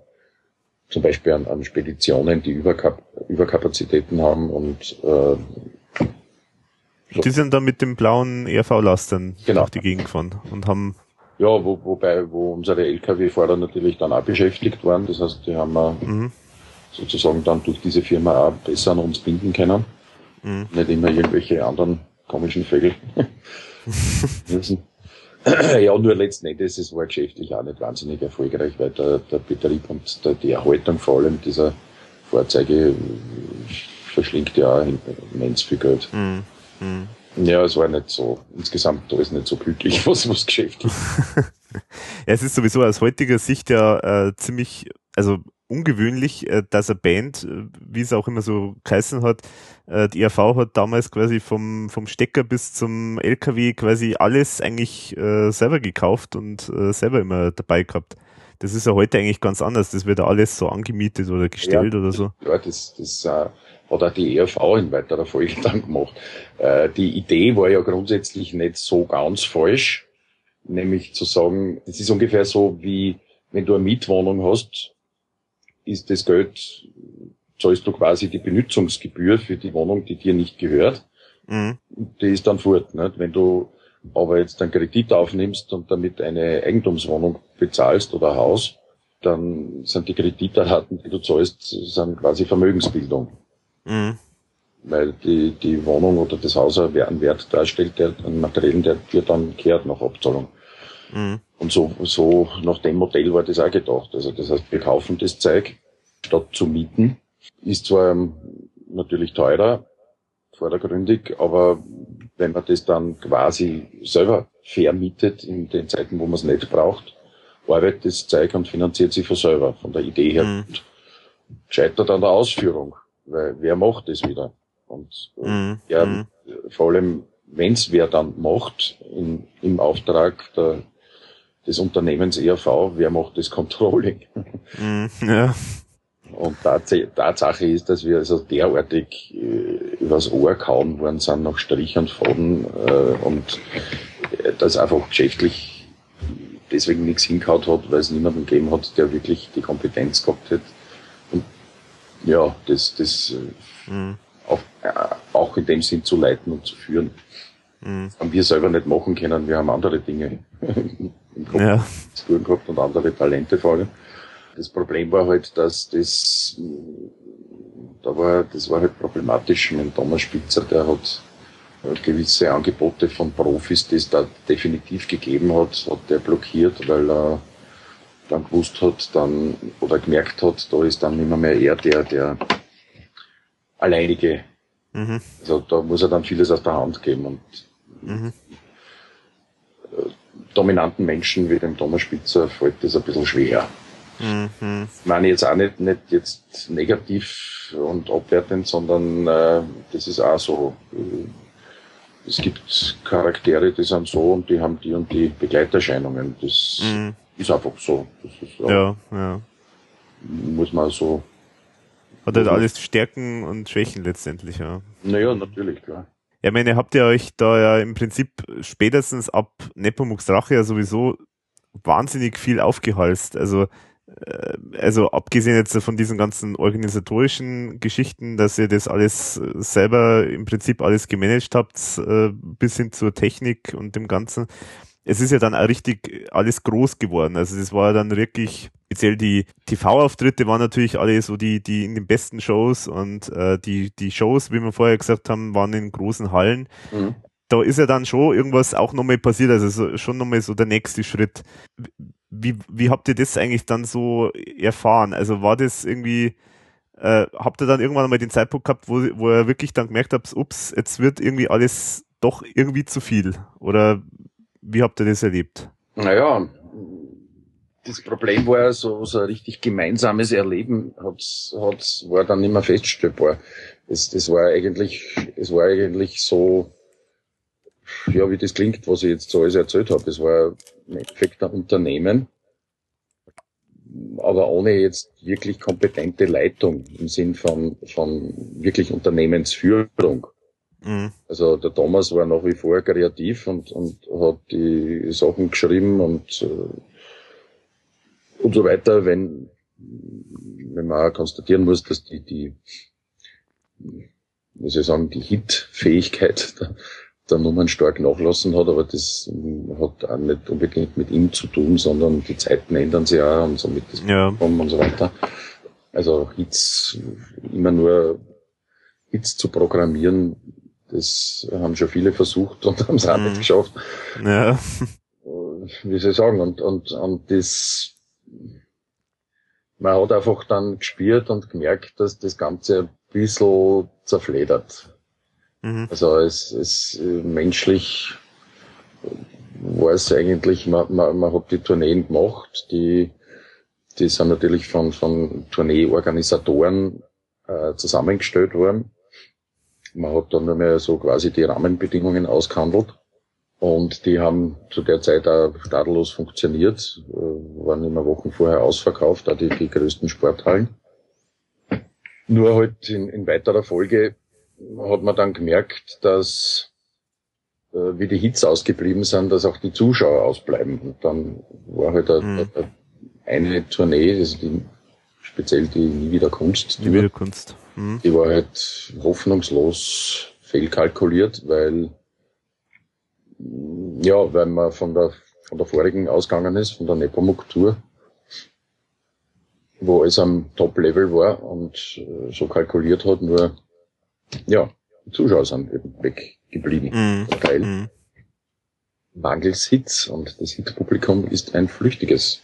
Weil wenn man selber keinen Hit hat, haben andere einen Hit. Das heißt, das Publikum ist dann bei den anderen, die Hits haben. so einfach ist es. Und somit hat's hat's dann noch ein ziemliches Finanzdebakel gegeben am Ende der Tour. Und ja, und da, also so, wo, wo wo man eigentlich menschlich so insgesamt jetzt kein gutes Gespür mehr füreinander gehabt hat. Mhm. Da mag ich jetzt gar keine Schuldzuweisungen treffen, das hat sich einfach so entwickelt, einfach auseinanderentwickelt. Mhm. Wie irgendwie oft so alte Ehepaare sich fragend anschauen und sie sagen, was ist aus uns geworden? Irgendwann mhm. haben wir uns geliebt, aber jetzt haben wir uns nichts mehr zum Sagen und öden uns nur mehr an und so. Ja, wie gesagt, kommt, kommt oft in den besten Ehen vor und ist auch in, bei der ERV so irgendwie so abgelaufen.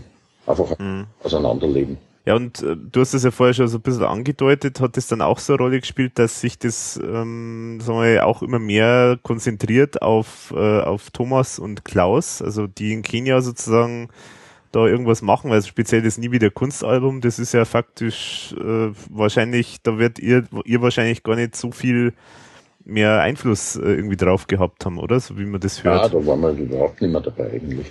Also ich weiß, das, das ist noch da, also das, das war Tumba ist ja schon in Kenia entstanden, mhm. zum Teil.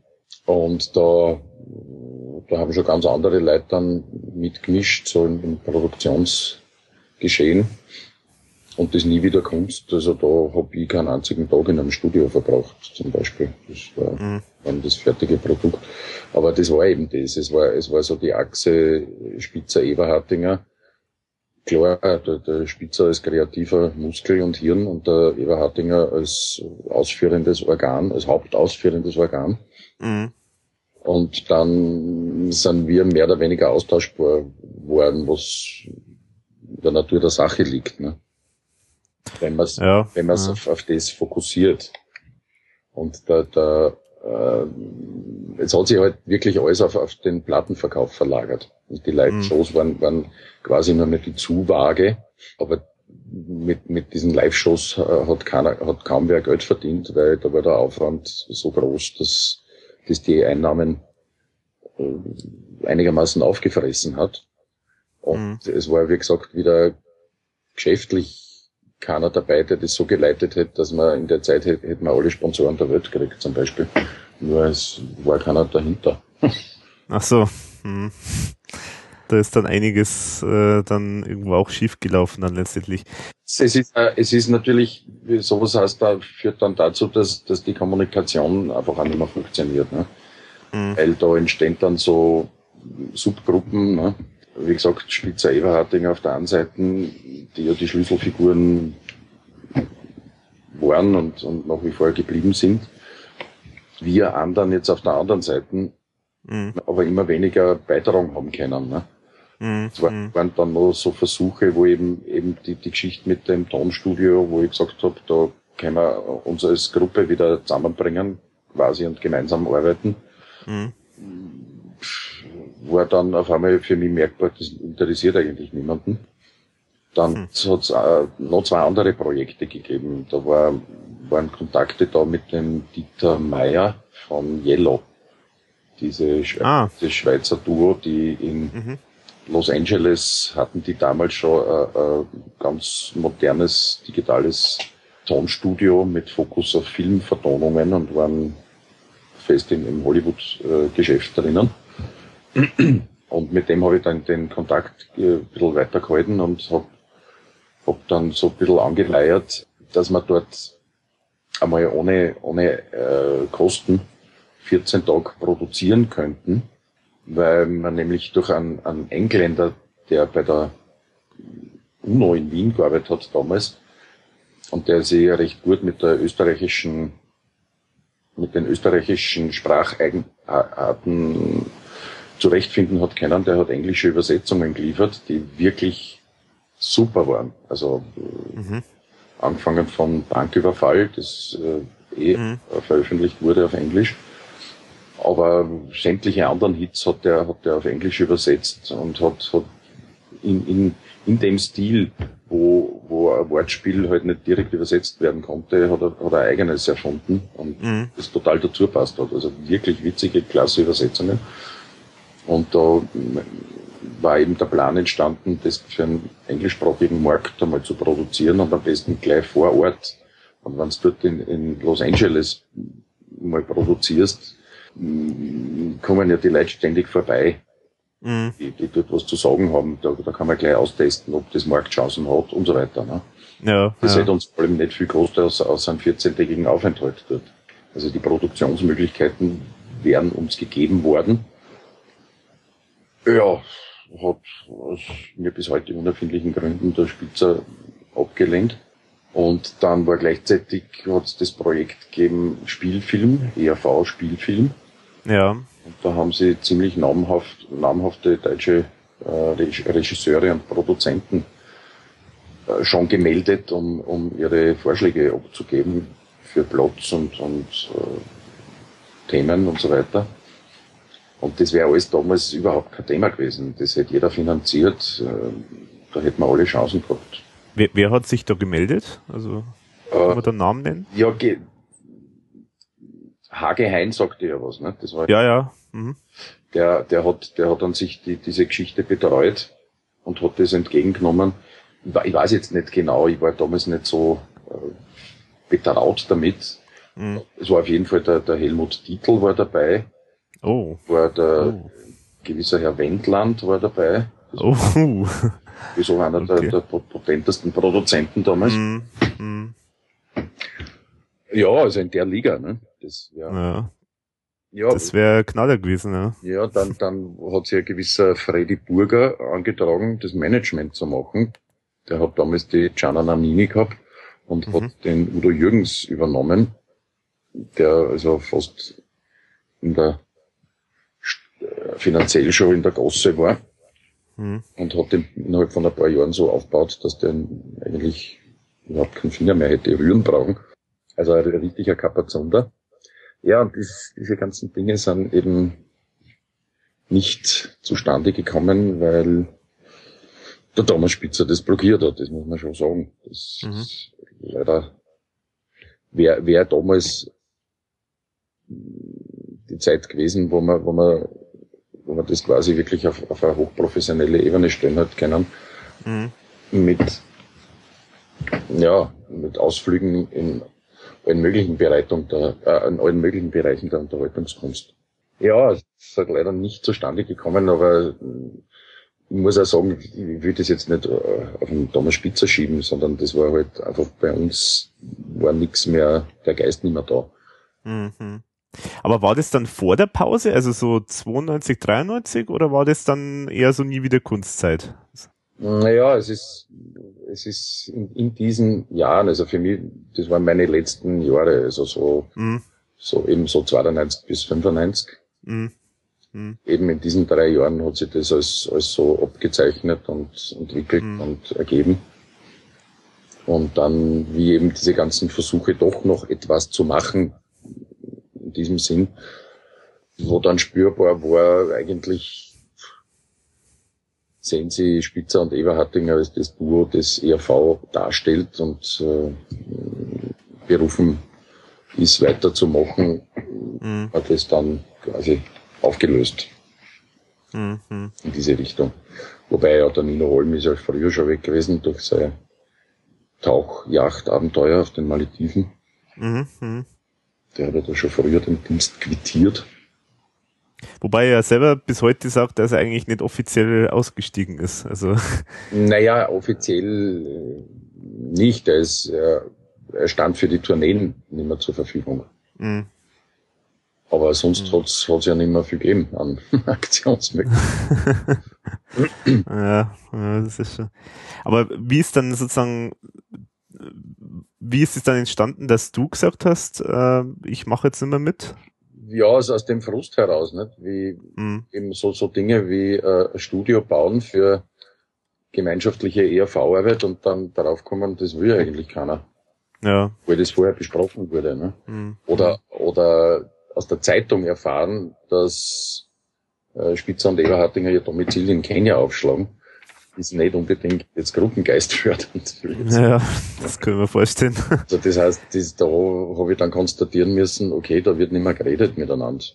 Da wird man einfach vor vollendete Tatsachen gesetzt und äh, irgendwie, ja, ich meine, wenn das auch jetzt andere Wege geht und äh, der Thomas Spitzer auch die Schlüsselfigur ist in dem Ganzen, aber ge- aufgebaut haben wir es ja trotzdem alle miteinander. Ne?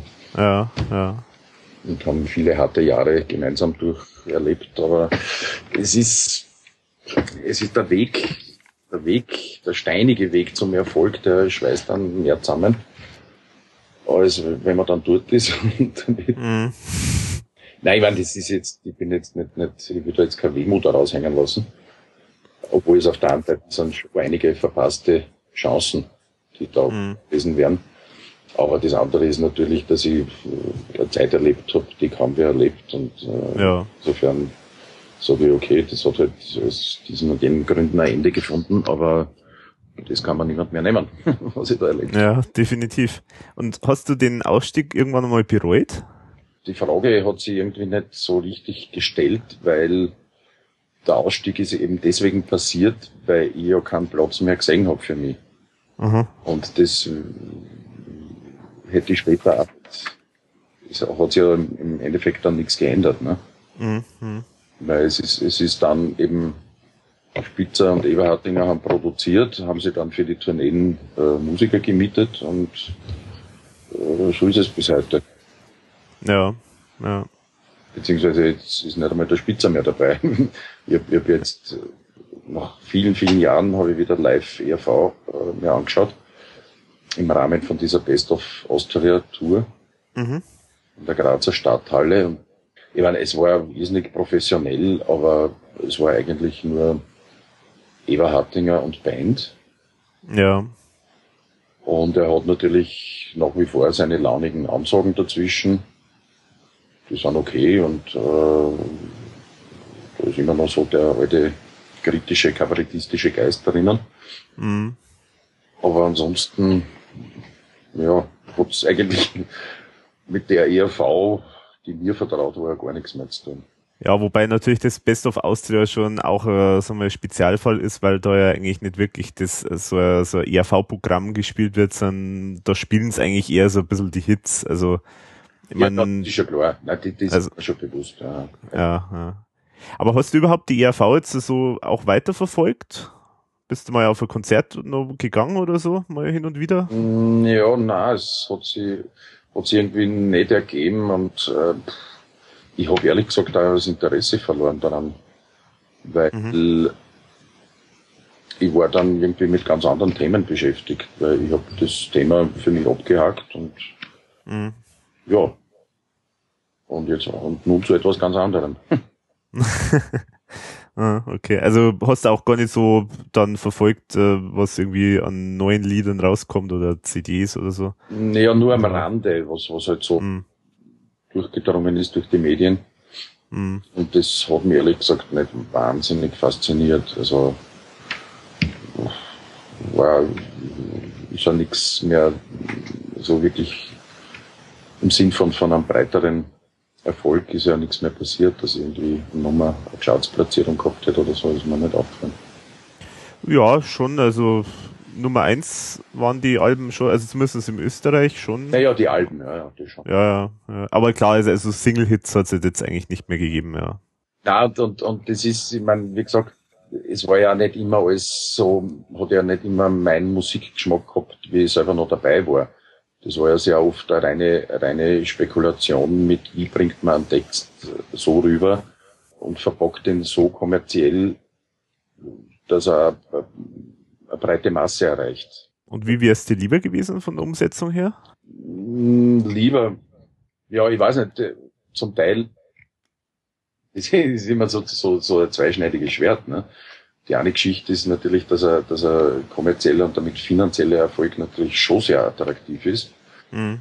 Und die andere Geschichte ist natürlich, dass hm, man trotzdem ein bisschen mehr auf ein, auf ein äh, wie Sie sagen, auf einen, äh, ich glaube, auf einen erdigeren Stil hätte schauen müssen. Mhm. Ja, es ist im Nachhinein immer recht müßig, dann darüber zu urteilen oder, oder gescheiter sein zu wollen. Aber es haben ja andere äh, Leute auch geschafft, was weiß ich, die Ärzte oder die Toten Hosen oder so, die haben, mhm. äh, die haben auch immer wieder so einen richtig kommerziellen Appeal dabei gehabt und haben auch Hits äh, gelandet und so weiter, aber die sind immer ihrem Stil treu geblieben. Mhm. Ja, überhaupt keine Abstriche gemacht. Und mhm. irgendwie war mir einfach zu viel Spekulation dabei. Mhm. Und zu wenig, zu wenig Eigen, äh, Eigenmarke. Also, mhm. was ist, zum Beispiel, es gibt dann in der Musikwelt das Thema Hip-Hop, also, macht man sich daran, äh, Hip-Hop-Klischee zu bringen und das wieder so kommerziell zu verpacken, dass es vielleicht ein Hit wird. Ne? Mhm. Oder eine Nummer, die mir zum Beispiel überhaupt nicht gefallen hat, war Ding Dong. Das war mir einfach dann zu sehr Kinderlied. das war zwar auch noch irgendwie eine, eine, witzige Geschichte, aber das hat so überhaupt keine Satire mehr gehabt. Also, Küss die Hand, schöne Frau, da war noch ziemliche, eine ziemlich handgreifliche Satire dahinter verpackt über, über, mhm. über so Balzverhalten ja. und über männliche Feigheit in der Richtung und Beziehungsunfähigkeit und so. Also sehr viel, viel eigen, sich selber sein eigenes Geschlecht aufs Korn zu nehmen und so weiter. Ne? Mhm. Aber das Ding Dong, das war eigentlich nur mehr so, pff, ja, ein Blödel. Das war halt äh, sehr Comic, ja. Mhm. Und dann hat's, hat's noch einmal so beim Nie wieder Kunstalbum hat es ja, hat's ja wieder so Ansätze gegeben, wie, wie Eierkopf Rudi und so weiter. Mhm. Oder also literarisch, fast literarisch äh, schräge Geschichten wie, wie Zwirchen, Zwabel und so weiter. Das mhm. Eigentlich so wie fast ein bisschen wie Morgenstern daherkommt. Ja, also. ja. ja, aber insgesamt ist mir, ist mir das Ganze alles schon zu sehr produziert gewesen dann. So mhm.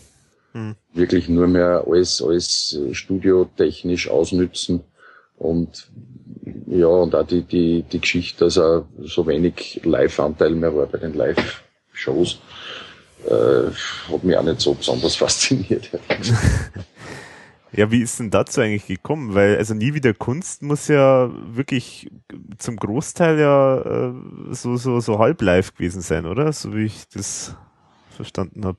Naja, genau zu sein Viertel live. Viertel live, okay.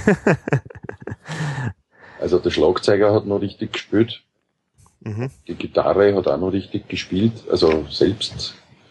Und ein paar Keyboard-Klänge sind, sind auch noch live gekommen. Aber sonst, glaube ich, war nicht, nicht, nicht viel live mehr. Mhm. Also Chor überhaupt nicht mehr. Chöre sind alle eingeflogen worden. Ja, ist eigentlich schade, weil da eigentlich gerade dieser Charakter, dass sozusagen, dass man das Bühnen, äh, das auf der Bühne rüberbringt, das, der geht halt dann auch irgendwo verloren ein bisschen. Naja, ich denke das auch. Es war zwar die Meinung, äh, dem Publikum ist das mehr oder weniger wurscht. Die sind glücklicher, wenn sie es so hören, wie sie es von der Platten kennen.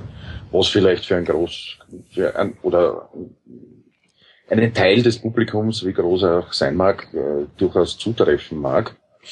Siehe Musikantenstadel. ich glaube 95 Prozent immer noch, die spielen dort wirklich. Oder wollen es glauben einfach, oder, oder tun die Frage einfach weg, weil sie es gar nicht wissen wollen. Ja. ja, es ist, das ist eine Frage der, der Philosophie. Ich persönlich war nicht sehr glücklich damit, vor allem, weil, weil mir dann wirklich nur mehr wie, wie Marionetten vorkommen bin. Mhm. Und das habe ich dann so drastisch gemerkt, wie ich dann wieder auf ganz kleine Ebene gekommen bin mit dem Viergesang, wo wir dann auf der Kleinkunstebene agiert haben und da wirklich zwei Stunden lang auf der Bühne gestanden sind ja. und wo richtig wieder gearbeitet worden ist. Ja, wie ist denn dazu überhaupt gekommen? Also es wäre jetzt sowieso noch eine spätere Frage gewesen, aber wenn du das eh gerade ansprichst, ähm, weil du warst ja Gründungsmitglied quasi, also du hast es ja mit äh, ja. Wilfried äh, letztendlich gegründet. Ähm, wie ist dazu gekommen? Ähm, wie ist dazu gekommen? Das war Zufall. Den Wilfried, den habe ich schon sehr lang nicht mehr gesehen gehabt. Und da hat sich so ergeben, dass er äh, Geburtstagsfeier veranstaltet hat, also von seinem Geburtstag, anlässlich seines Geburtstages in, in Pressbaum bei Wien, mhm. wo er halt wohnt. Mhm. mhm. Und meine damalige Freundin war, hat irgendwie so mir das mich bestärkt oder, oder mir gut zugeredet, doch, doch da wieder mal da hinzufahren und, und da wieder mal so alte Kontakte aufwärmen. Mhm. Und das war, war eigentlich die Geschichte. Und da bin ich, bin ich mit ihr hingefahren und das war recht ein quirliges Fest und war schönes Wetter und wir sind lang im Garten gesessen und da waren halt jede Menge Gitarren im Spiel und jede Menge Lieder sind gesungen worden und da war ein gewisser Klaus Kofler dabei, den ich auch schon gekannt habe, aus Graz flüchtig. Mhm. Also ein, ein Musiker, der einmal ein Lied gehabt hat in Österreich. Hexen. Hexenpap, Hexenwesen hieß der, war in den 80er Jahren. Ne? Mhm, mh. Ja, das war im Jahre 94 und dieses Geburtstagsfest und da haben wir eben, sind wir eben irgendwie verendet dann im gemeinsamen Singen und haben halt festgestellt, dass das lustig ist, mehrstimmig singen und äh, ob wir das nicht so hobbymäßig ein bisschen intensivieren wollen und äh, weil es einfach Spaß macht. Und bei mir ist das gerade richtig auf einen richtigen Boden gefallen, nämlich wieder mal mhm. zu singen und äh, mhm. auch im Chor, also ich stehe total auf Chor singen. Dann hat der Wilfried irgendwie beschlossen, kleine Nägel mit Köpfen zu machen. Hat eben noch einen vierten aufgetrieben, den Heinz Iras, und hat den Vorschlag, mhm. wir sollen uns einfach, er kennt da jemanden im Alpenland, im Salzburger Land, ein Krimmler Achental. Der kann uns da so eine Zen-Hütte verm vermitteln. Und da können wir uns eine Woche zurückziehen und mitten in den Bergen nur von Kühen umgeben, so ein bisschen in Klausur zu gehen und schauen, ob wir das nicht ernsthaft betreiben wollen.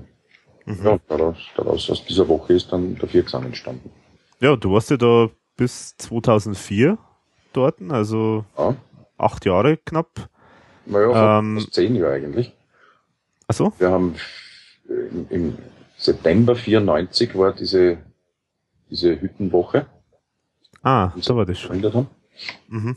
Wobei wir dann im Frühjahr, äh, im Frühjahr 95 sind wir dann das erste Mal aufgetreten, öffentlich. Ja, also knapp zehn Jahre, neun, neun Jahre auf jeden Fall. Und dann dein Nachfolger, äh, auch ein alter Bekannter. Ja. Genau. Immer dann also in der Familie. Genau. Gut, aber Nino Holm. Wie gesagt, ist mittlerweile auch Geschichte. Gehen wir mal vielleicht nochmal kurz nochmal zu, zu einen, äh, einer Zeit nochmal zurück. Äh, da wollte ich auch noch fragen, zu der Pause. Also so nach Watumba, mhm. äh, so 92, 93, äh, da habt ihr im Prinzip mindestens ein Jahr, ein bisschen mehr als ein Jahr, eigentlich Pause gemacht. Ja. Wie, äh, wart ihr da einfach so richtig ausgelaugt oder wie, wie ist es da entstanden mit der Pause? Oh, ausgelaugt. Naja, ausgelaugt weniger. Es war in dem Sinn eben, wie, wie ich vorhin schon erzählt habe, es war irgendwie schon äh, die Anzeichen da, dass die Luft draußen ist. Mhm. Aber nicht jetzt das als körperlicher oder mentaler Erschöpfung, sondern einfach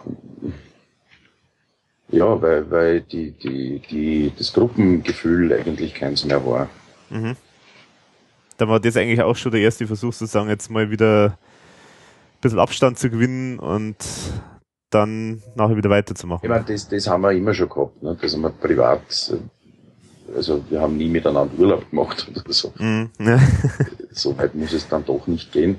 Wir haben schon immer unsere privaten Wege gehabt, aber es war es dann eigentlich nur mehr privat und wenn wir uns zum gemeinsamen Arbeiten zusammengefunden haben, war das eigentlich auch kein gemeinsames Arbeiten mehr. Mhm. Eben, wie gesagt, der, der, Spitzer hat mehr oder weniger im Alleingang alles konzipiert und äh, hat, war alles schon fertig in seinem Kopf und hat sich eben auch dann noch dazu Leute genommen, wo er gemeint hat, mit denen kann er am besten arbeiten oder, oder denen kann er das zahlen. Oder denen zahlt er das und die arbeiten dann für ihn. Mhm. mhm. So wie er es glaubt, wie er es äh, am besten hält. Ich meine, wir waren ja, muss man auch dazu sagen, als, als Musiker jetzt keine Studioprofis. Ne? Mhm.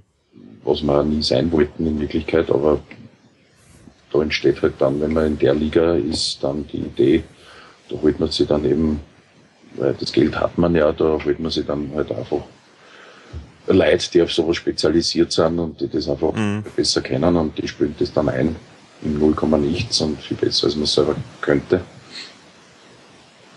Das war schon okay, nur irgendwann entsteht halt der Effekt, dass das Gruppengefüge komplett zerfällt. Mhm. Weil das gemeinsam Arbeiten dann fast nicht mehr gibt. Verstehe. Mhm. Ganz eine spezielle Frage habe ich auch noch bekommen, die muss jetzt auch noch gleich loswerden.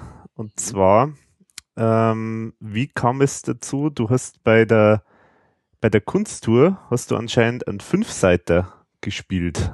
Wie ist denn dazu gekommen? ja, gut.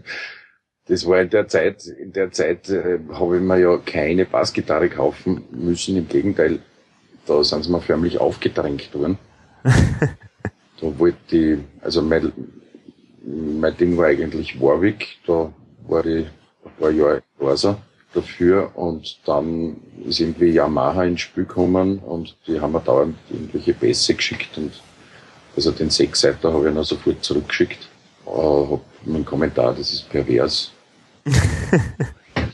so viele Seiten braucht kein Mensch für den Bass. Ich halte es eher mit dem Bassisten von den Ärzten, der hat sich einen Dreiseiter machen lassen, der hat das Instrument wirklich begriffen. naja, aber den Fünfseiter habe ich dann deswegen in Kauf genommen, weil das war so, wenn, wenn, wenn äh, Nummern auf der Gitarre komponiert werden, dann gibt es meistens die Tonarten E und A. Mhm. Und wenn sie am Keyboard äh, komponiert werden, gibt's, äh, sind die sehr oft in C. Mhm. Jetzt hat man der tiefste Ton beim Vierseiter-Bass ist das E natürlich. Und äh, oft will man aber dann noch zum tieferen C heruntergreifen können, wann eben man nochmal in C-Dur ist. Ja, und das geht dann auf dem Vierseiter nicht mehr. Dazu hat man dann die, die noch tiefere fünfte Seite. Einfach mhm. damit, damit man aufs mhm. C und aufs äh, ja, A, C, D noch runterkommt. Aufs tiefer. Mhm. Mhm. Das war eigentlich der ganze Grund. Wie ist denn eigentlich, äh, hast du eigentlich noch Kontakt zu den anderen ehemaligen Kollegen von der IAV? Naja, zum Nino. Den sehe ich mhm. am Sonntag wieder, wenn wir, wenn die Ursula und ich in, in Wien einen Auftritt haben. Also den hätten wir eigentlich schon am Samstag gehabt, aber da hat die gute Fieber gehabt. Und dann haben wir aber einen Satztermin mhm. gekriegt, wo wir einen Teil des Publikums haben umleiten können. Ja, und da wird dann Nino auch vorbeischauen, weil der hat das eh noch nie gesehen, was ich da mache zurzeit. Und außerdem hat er ja das Plakatmotiv gezeichnet. Ah, okay. Ja, genau. ja, ja, wenn du auf meine Homepage schaust, das gelbe genau. gezeichnete Motiv da. So Collage im Prinzip mit, mit ja, Fotos genau, mit, in der Zeichnung. Fotos im, das ist mhm. das Original vom Nino. Ja, das ist ja irgendwie schade, dass man vom Nino kriegt man immer nicht so mit, oder ich zumindest kriegt das nicht immer so mit, was er alles macht, weil er ist so umtriebig, er macht immer an allen möglichen Ecken was, aber man kriegt das irgendwie nicht so richtig ja, mit. Das ist irgendwie schade. Ja, damals, wie ich noch das Lokal gehabt habe in Graz, da hat er, hat er mal so ein, hat er uns mit, mit ein paar Bildern beliefert, die wir dort ausgestellt haben. Das Tintenfassel, oder? Ja, ja du kennst dich aus, das ist ja Wahnsinn. wenn, man, wenn ich irgendwas vergessen habe oder mich nicht mehr erinnern kann, dann frage ich dich am besten. Genau, dann immer mich wenden. Achso, und da, da waren, äh, ja, was waren es dann? Äh, Comic oder, weil man, der Nino macht ja wirklich in alle Richtungen eigentlich äh, Zeichnungen und, und Bilder. Was war das? Ja, dann? das waren so, so eher, eher die, die Comic-Schiene, ja, die Cartoon-Schiene. Mhm. Ich meine, ich habe auch, ich hab auch schon andere Sachen von ihm gesehen, da und dort. Ich meine, ich kann nicht sagen, dass wir einen sehr häufigen Kontakt haben, aber doch immer, immer wieder so fallweise. Mhm. Vor mal im Jahr. Naja, sonst eigentlich nicht. Mein, mein Klaus Eberhardinger habe ich jetzt ein paar Mal telefoniert, beziehungsweise der ist einmal äh, im Sommer, im Sommer 2011, hat einmal vorbeigeschaut beim Sommertheaterstück, wo ich gespielt mhm. habe. Allerdings, wie ich nachher darauf gekommen bin, nicht wegen mir, sondern wegen einer hübschen Nebendarstellerin. naja, wurscht. Ja, wollte halt beides dann einfach. ja, und so zwei oder dreimal im Jahr telefonieren wir.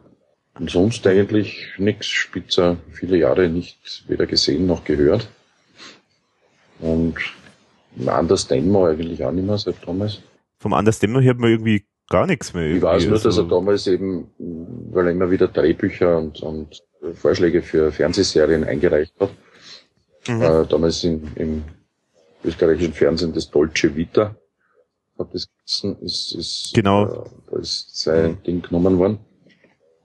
Und dann hat er irgendwie, glaube ich, ein Drehbuch, ein Drehbuch von ihm ist dann verfilmt worden. Vor ein paar Jahren. Genau, ja, das äh, ist vor, vor ein paar Jahren sogar im deutschen Fernsehen dann gekommen. Ja. Das äh, Tante, Tante Hertha aus Rinsrouladen, was ich was. Das Irgendwas ist also mit ganz, ja, ja. Ja, genau, so ein ganz ungewöhnlicher Name. Letzten Bullen da mit dem Henning Baum. Mhm. Ja, sonst, sonst weiß ich gar nichts von ihm. Okay. Mhm. Keine Ahnung, ich habe weder einen Facebook-Kontakt noch weiß ich sonst irgendwas. Ja, komisch. Naja, es ist, wie gesagt, wir, wir haben sehr intensive Zeit alle miteinander verbracht. Ja, ja. Irgendwie sagt man dann, okay, das war das und das, das ja, ja, ja. Kennst du deinen Nachfolger eigentlich? Also Nachfolger am Bass sozusagen, also ein Leo Bay? Ich kenne ihn, ja, wenn auch nicht sehr gut, aber wir sind uns ab und zu mal begegnet und ich weiß, wer er ist. Und mhm. Ich schätze ihn sehr als, als, als wirklich sehr guten Bassisten und, und ich glaube, so als Mensch ist er, dürfte auch recht in Ordnung sein. Ja, also habe ich immer nur gute Erfahrungen gemacht. Mhm. Definitiv, ja. Die anderen kenne ich allerdings nicht. Den, den Kurt Keinerat, den kenne ich ganz gut. Mhm. Aber sonst die anderen, die sagen mir alle äh, recht wenig. Aber wie gesagt, ich habe mich auch nicht sonderlich interessiert. Mhm.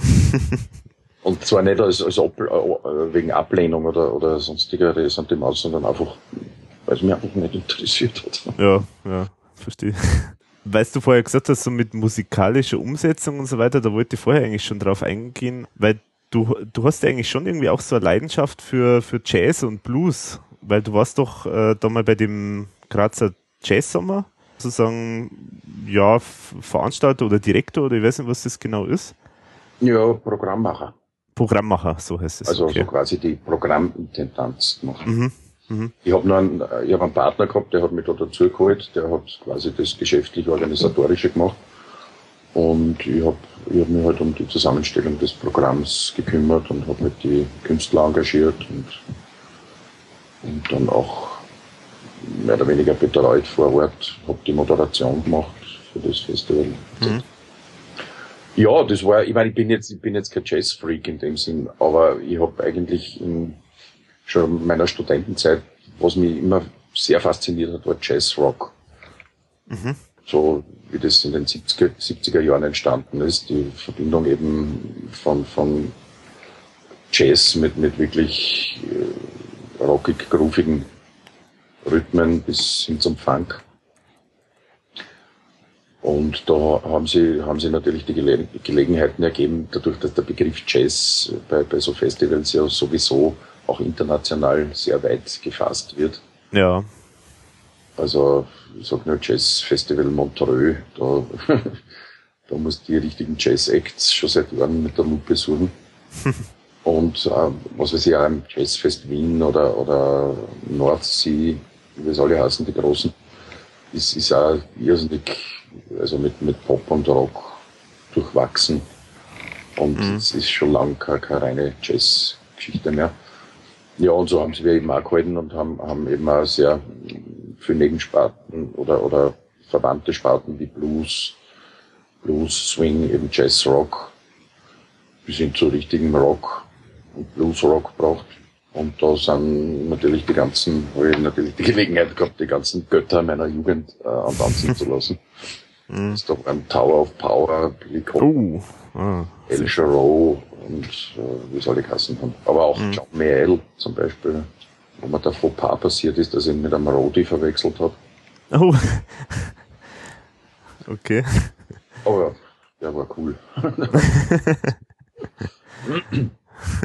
Ja, und in, in so, so im Musical-Gefilde hast du auch schon mal was gemacht, aber das ist dann so eigentlich, das passt eigentlich zu dem, was du jetzt heute machst, oder? Also so Musik, Kabarett, Musiktheater und so. Das ja, ja, das ist ja immer, das ist eigentlich, das hat, war die Idee der ERV und hat sich bis heute durchgezogen. Mehr oder mhm. Weil eben, wie gesagt, Viergesang war auch nichts anderes, das war, ja.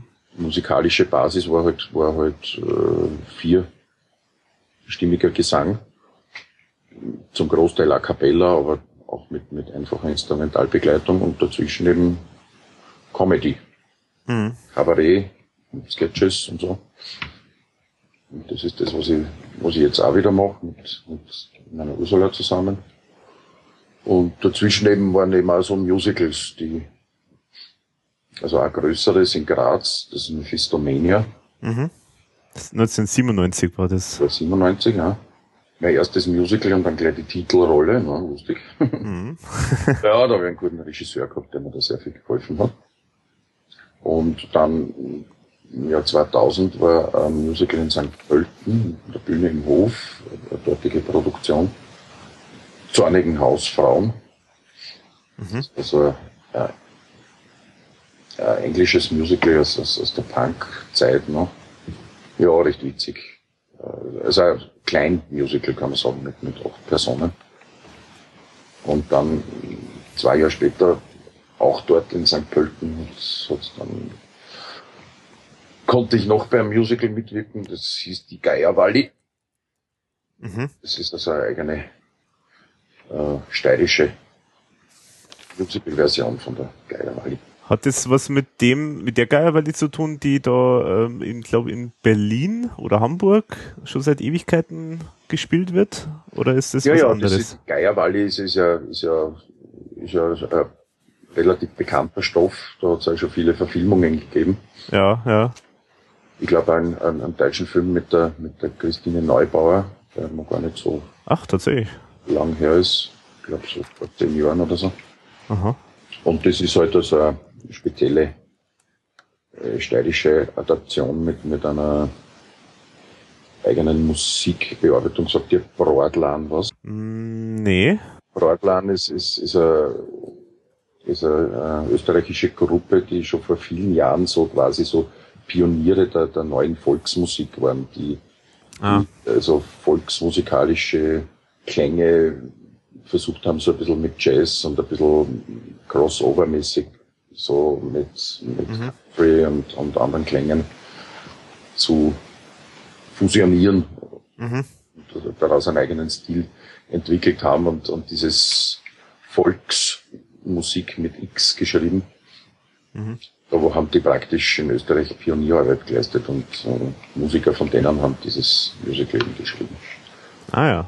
Das ist eben auch so in diesem Stil. Das ist keine, keine klassische alpenländische Volksmusik jetzt in dem Sinn, sondern ein bisschen eben verfremdet und ein bisschen crossover-mäßig mit anderen Einflüssen versehen.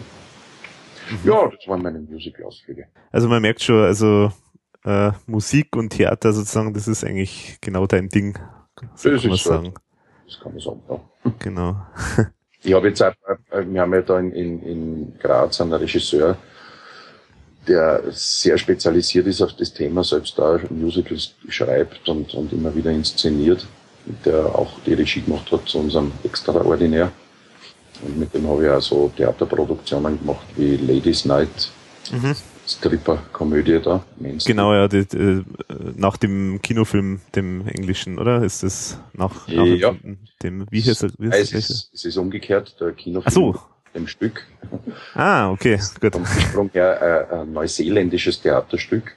Aha. Und der, der Kinofilm ist nach diesem Stück gedreht worden.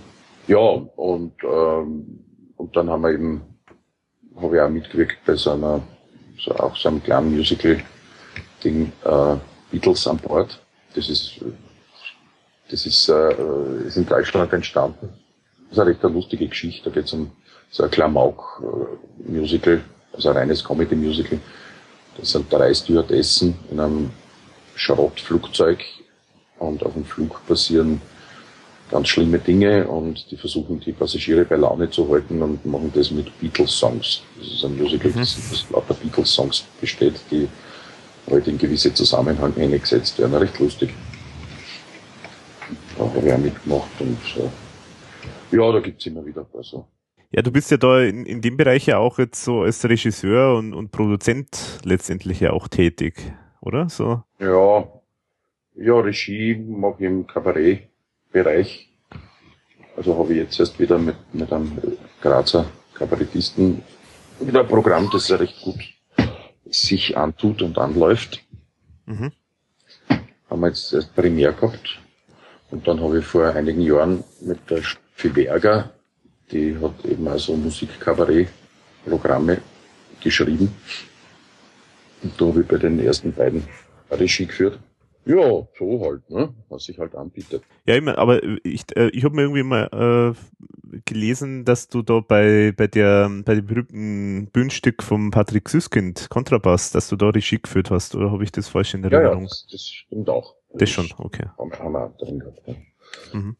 Es war eine witzige Geschichte, weil das von der Geschichte des Stücks, das ja wirklich sehr oft immer gespielt wurde im deutschen Programm, ist das ähm, so ziemlich der einzige bekannte Fall, wo wirklich ein, ein Orchestermusiker, ein Bassist, ein Orchesterbassist, diese Passt Rolle ja dann. Aha. Ja, ja, na, der weiß wenigstens, wie man das Instrument angreift. Mhm. Na, und ist nebenbei also ein bisschen ein Komödiant. Hat selber ein, ein Musikkabarettprojekt und ähm, hat sich deswegen für die Rolle sehr gut angeboten. Ist noch dazu ein Oberösterreicher, das heißt, das ist dem Bayerischen recht Mhm. nah verwandt. Und das ist ein, ein geiler Text. Süßkind, das ist wirklich. Ja, das ist, glaube ich, das erfolgreichste Bühnenstück, glaube ich, zumindest in Deutschland. Also mhm. es wird am häufigsten, glaube ich, aufgeführt. Ja, ja, auf jeden Fall, auf jeden Fall zählt zu den absolut am häufigsten gespielten. Ja, aber es ist halt immer wieder die Geschichte. Ne? Das wäre wär auch so als Tourneeproduktion gedacht gewesen, aber es hat sich wieder niemand gefunden, der das verkauft. Hm, aha. Wobei das ja so, eigentlich würde man ja sagen, das ist ja eigentlich so, ein, so ein Stück, da kommen, also da, da weiß man ja als jemand, der, der das äh, dann veranstaltet, äh, dass das laufen kann. Also das hat sich ja schon mehrfach bewiesen. Also. Ja, ja, schon, klar.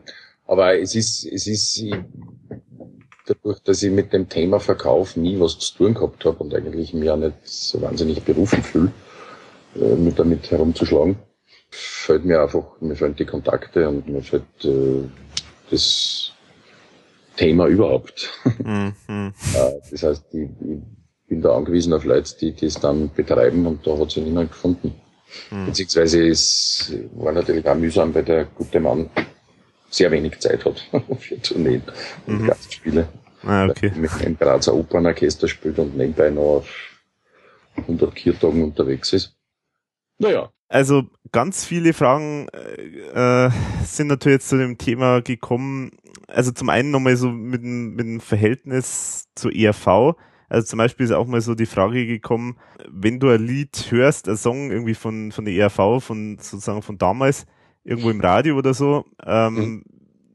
wie reagierst du darauf? Ist es für dich sozusagen egal oder ist es dann doch irgendwie so eine kleine Erinnerung? So Nachdem die Nummern mir irrsinnig vertraut sind, denke ich mir schon, ah, hoppla, aha, sie spielen ERV.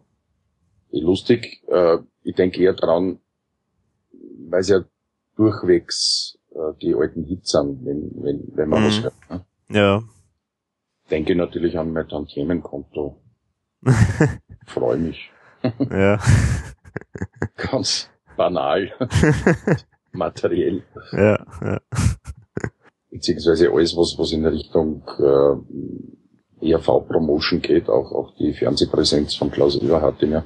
Mhm. So wie, ja, super würde ich gedanklich nur unterstützen. Na, es ist, es ist immer noch ein Teil meines Einkommens und äh,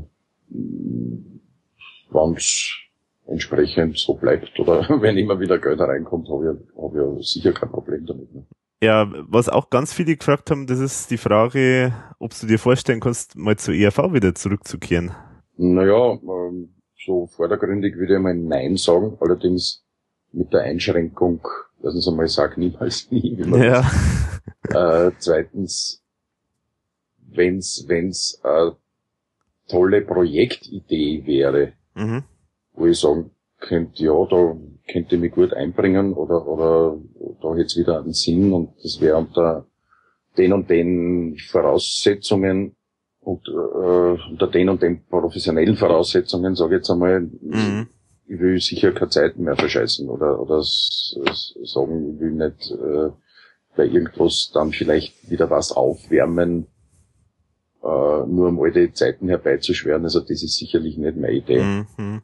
Ich denke mal, das, das Thema ERV war reichhaltig genug, hat irgendwie ein bisschen Popgeschichte geschrieben. Mhm. Wenn da anlässlich eines Jubiläumsjahres zum Beispiel irgendeine geile Idee entsteht, dass, äh, keine Ahnung, dass man äh, ein richtig großes Musical aufzieht mit, mhm. äh, mit eher Songs, ERV-Songs und, und äh, als Handlung sowas ähnliches wie ein bisschen die Geschichte der ERV nachspielen, durchaus, durchaus mit, mit Schauspielern versehen, wo man selber dann halt nur gewisse Parts übernimmt oder so mhm. irgendwas in der Richtung, das würde mich schon interessieren. Mhm. Ja, sowas wäre natürlich schon echt spannend, ja. ja. Aber ich habe bis jetzt noch in keiner Weise Signale von irgendeiner Richtung her gehört. Also zum Beispiel, was mir ein bisschen äh, enttäuscht hat, war das so das 30-jährige Jubiläum. Das wäre 2008 gewesen. Mhm. Das ist komplett äh, unbeachtet einfach verstrichen. Ja, Ja, ja, das stimmt. Wobei irgendwie bei der IAV sowieso das Thema Jubiläum ist sowieso immer schwierig, weil da irgendwie jeder auch ein bisschen anders rechnet. Also so die einen sagen, ja, 77 ist schon losgegangen, die anderen 78, die anderen sagen 79 ist das Album rausgekommen. Naja, es gibt, es gibt einen ganz eindeutigen Termin, das ist, das ist der, ich glaube, äh, warte mal, auf dem Tag sogar, ich glaube, der 26. Mai 1978, das war der allererste. Der erste Auftritt. Auftritt und das ist durchaus ein, Datum, das man als Jubiläumsdatum heranziehen könnte, finde ich. Mhm. Ja, weil da ist eigentlich im Prinzip erst so richtig sozusagen auf der Bühne ist halt zum ersten Mal da gewesen. Also da, da war es dann eher faul letztendlich, oder? So, ja, natürlich. So kann man ja. sagen, ja. Mhm. Und du zusammen, zusammenhucken und zusammensaufen und, und ein bisschen Gitarre spielen zusammen, das geht bald. Aber dass man es wirklich dann schafft, das ein Projekt dann auf die, auf die Bühne zu stellen und wirklich dann vor Publikum mit einem, mit einer kompakten, durchkonzipierten Sache, dann, das ist dann schon, sag mal, kann man dann sagen, ab da ging's los. Ne? Mhm. Also ich weiß jetzt auf jeden Fall, generell weiß ich schon, dass äh, der Thomas Spitzer schon auch irgendwie so in die Richtung gerne denkt, so mal wieder so, so wirklich durch ähm, ja, durchgestyltes Programm sozusagen zu machen, also so, wo wirklich so eine Story mal wieder erzählt wird und so. Also da gibt schon immer wieder so, so Ideen. Es ist halt immer die Frage, ob das, ja, ob das in der Form dann was wird oder ob da das weiterverfolgt wird, aber ja, ein gewisses, ein gewisses Problem entsteht natürlich dadurch, dass die, die ERV bis dato äh, noch gibt. Mhm. Also wesentlich griff, griffiger wäre es, wenn, wenn zum Beispiel jetzt zehn Jahre Sendepause gewesen wäre. Ja, ja. Wenn man sagen kann, so, jetzt hat man nichts gehört und jetzt gibt's auf einmal eine Reunion mit einem wahnsinnigen Programm, mhm. das äh, zum Teil neu ist, zum Teil Nostalgie-Elemente beinhaltet, aber mhm. auf jeden Fall richtig gut durchgehirnt, durchkonzipiert ist und äh, nicht jetzt so die Restelverwertung. Mhm. Aber also sowas wie jetzt also äh, zum Beispiel, jetzt nehmen wir mal an, zum Beispiel sowas wie eine Jubiläumsshow, also dass man jetzt wirklich sagen würde, man macht jetzt mal so ein paar wenig Konzerte zu irgendeinem Jubiläum, sei es jetzt das ja, 35. das wäre dann wahrscheinlich das nächste oder ich weiß es nicht, keine Ahnung. Äh, sowas mhm. wäre das, also da, das wäre dann wirklich eigentlich ein bisschen Retro natürlich, das wäre halt so, ja. Im Endeffekt, was ich glaube, die, die ERV heute jetzt noch als frische, innovative, äh, verunsichernde, äh, provozierende Satire, Comic, Rock, ich weiß nicht, die Zeit ist, glaube ich, abgelaufen. Also das ist mit, mit 60-Jährigen, glaube ich, nicht mehr, wirklich glaubhaft darüber zu kriegen. Ich glaube, man, man müsste man müsste es wirklich in dem in dem Sinn sich ein bisschen mehr auf die Historie beziehen. Mhm. Und das kann man durchaus so aufbereiten, dass es äh, absolut äh, aktuell herzeigbar ist, ohne dass man da jetzt nur in Nostalgietümelei verfällt. Ja, ja. Also ich bin überzeugt, dass das, da braucht man halt dann eine, geschickte Schreiber oder so, die mhm. wirklich was verstehen. Das sollte wirklich in, ich glaube, das wäre meine Meinung, das sollte wirklich so in, in so einer Art Musical-Form aufgezogen sein, die dann wirklich 14 Tage in einem Haus läuft. Mhm. Und dann verpflanzt man es in ein anderes Haus und spielt äh, wieder eine Woche oder, oder so. Mhm. Also nicht, nicht als, als Tingle-Geschichte von äh, Konzertsaal zu Konzertsaal, sondern wirklich als, als Musiktheaterproduktion, die mit doch einem gewissen Aufwand, aber die die man halt dann eine Zeit lang in einem fixen Haus spielen hat. Ja, ja, das hätte halt auch den Vorteil, da kann man halt dann einen gewissen Aufwand, kann man halt dann da leichter treiben, weil man das ganze Zeug nicht dauernd durch die Gegend fahren muss. Also, ja, natürlich. Ja, ja. Mhm. ja das wird, das wäre natürlich schon eine interessante Geschichte. Ja. Aber ich sehe, ich meine, ich selbst, für mich selber ist, ist die Aufgabe ein bisschen zu groß, muss ich sagen. Ich kann, ich, ich, ich merke so wenig Signale von irgendwo her, dass, mhm dass irgendwer sich über sowas Gedanken machen könnte auch noch. Mhm. Ja, ich meine, du, du kannst ja, könntest ja bei sowas ja wirklich äh, sozusagen mit deiner Expertise ja jetzt mit den vielen Theatergeschichten und, und Bühnenarbeiten und so weiter, da kannst du ja sicherlich auch einen guten Anteil dazu beitragen. Ja, eben. Da hätte ich, glaube ja, dass ich da mittlerweile was einzubringen hätte. Mhm. Aber wie gesagt, das muss, muss natürlich ein hochprofessionelles Umfeld sein, weil das hat nur einen Sinn, wenn, wenn man es wirklich groß andenkt. Mhm. Und wirklich ein Ereignis daraus macht, dass man sagt, das ist, deswegen komme ich auf, auf, auf das Thema Musical, weil mit Theater hat ERV eh immer schon zu tun gehabt, von, von seinem Grundverständnis her. Ja.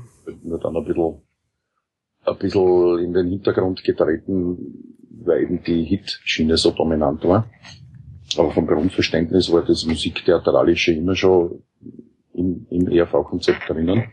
Und daraus dann jetzt irgendwann, wenn es ein bisschen um, um einen Nostalgieaspekt geht, aus, aus dem Ganzen dann äh, äh, wirkliches Musical zu schneidern, finde ich eigentlich nur einen logischen Schritt. Also äh, mhm. erscheint mir gar nicht, wirklich nicht abwegig. Denke ich auch. Damit enthebt man sich ja dem Geruch, dass man halt jetzt wirklich da so nostalgisch noch einmal versucht, irgendwas aufzuwärmen.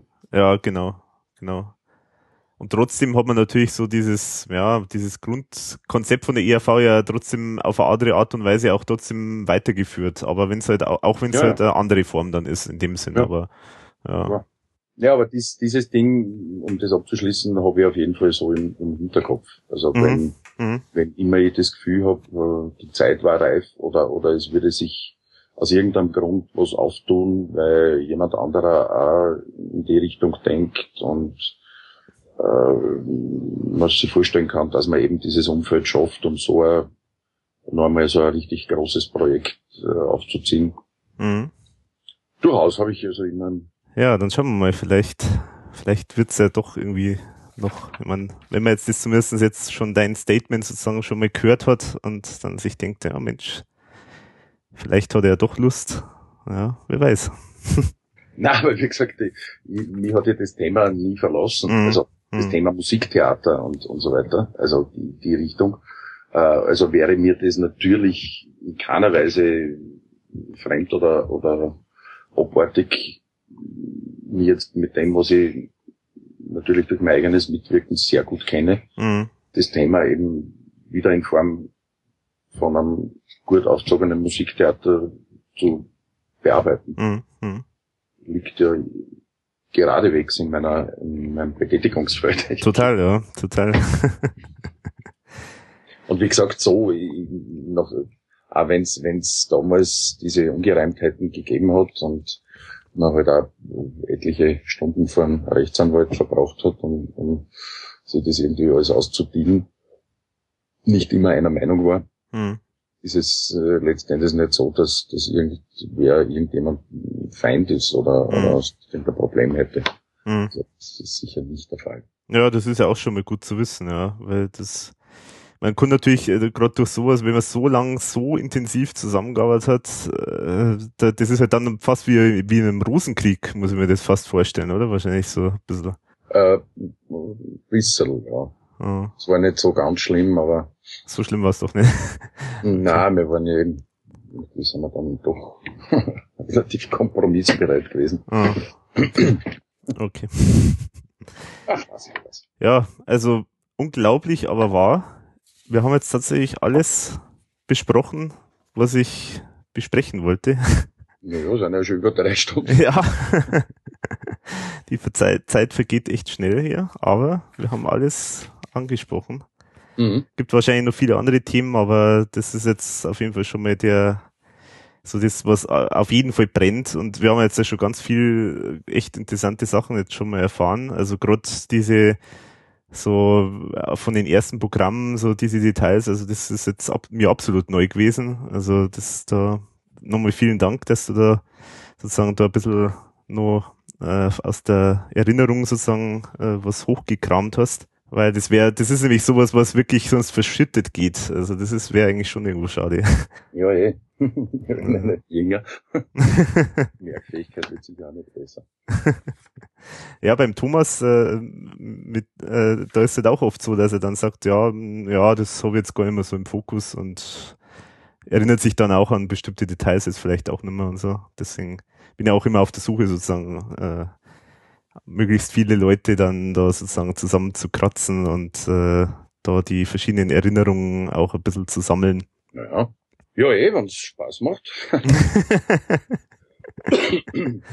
ja, oft entsteht es ja erst durchs Reden. Ne? Ja, genau. So, und dann kommen doch wieder ein paar Dinge hoch. Ich melde mich, wenn ich, wenn wir zu dem Raumschiff Entenstein Aber das ist hat immer noch nicht geklingelt. Ja, das ist von Wolfi speziell so ein Lieblingsthema, weil das, äh, er versucht immer bei möglichst vielen Leuten nachzufragen, ob sie sich irgendwie an diese Nummer erinnern können. Also auch die Leute, die sozusagen da im Publikum waren. Ähm, es ist irgendwie wie verhext, äh, die Nummer, da gibt's irgendwie nicht so viel Infos, komischerweise. Deswegen ist so. Ich kann mich dunkel an diesen Raumanzug erinnern. Mit diesen, mit diesen PVC äh, Röhrlen, die da rausgegangen sind aus mhm. dem Helm. Aber ich glaube, ich glaube auch, das war nur, war keine sehr wesentliche Geschichte. Ich glaube, das war nur so irgendein äh, ein Vorspiel zu irgendeiner Nummer. Mhm. Aber ich, ich weiß jetzt dann nicht mehr zu welcher. es ist verhext. Ja, ja, also melde dich gerne, äh, dann können wir dieses große Mysterium irgendwo vielleicht auch nochmal lösen. genau. Genau. Aber versprechen kann ich es nicht. Also. Okay. Hat Spaß gemacht. Ja, danke mir ebenso. Also, wie gesagt, war, war hochinteressant. Sowieso immer interessant, das sozusagen aus den verschiedenen Blickwinkeln alles zu erfahren. Also, es ist auch immer ganz interessant, weil jeder natürlich immer so seine eigene Sicht immer hat und. Ja, das ist ja klar. Das ist schon spannend. Genau dafür hat man das Wort subjektiv empfunden. Ja. genau. Servus. Alex, servus. Servus.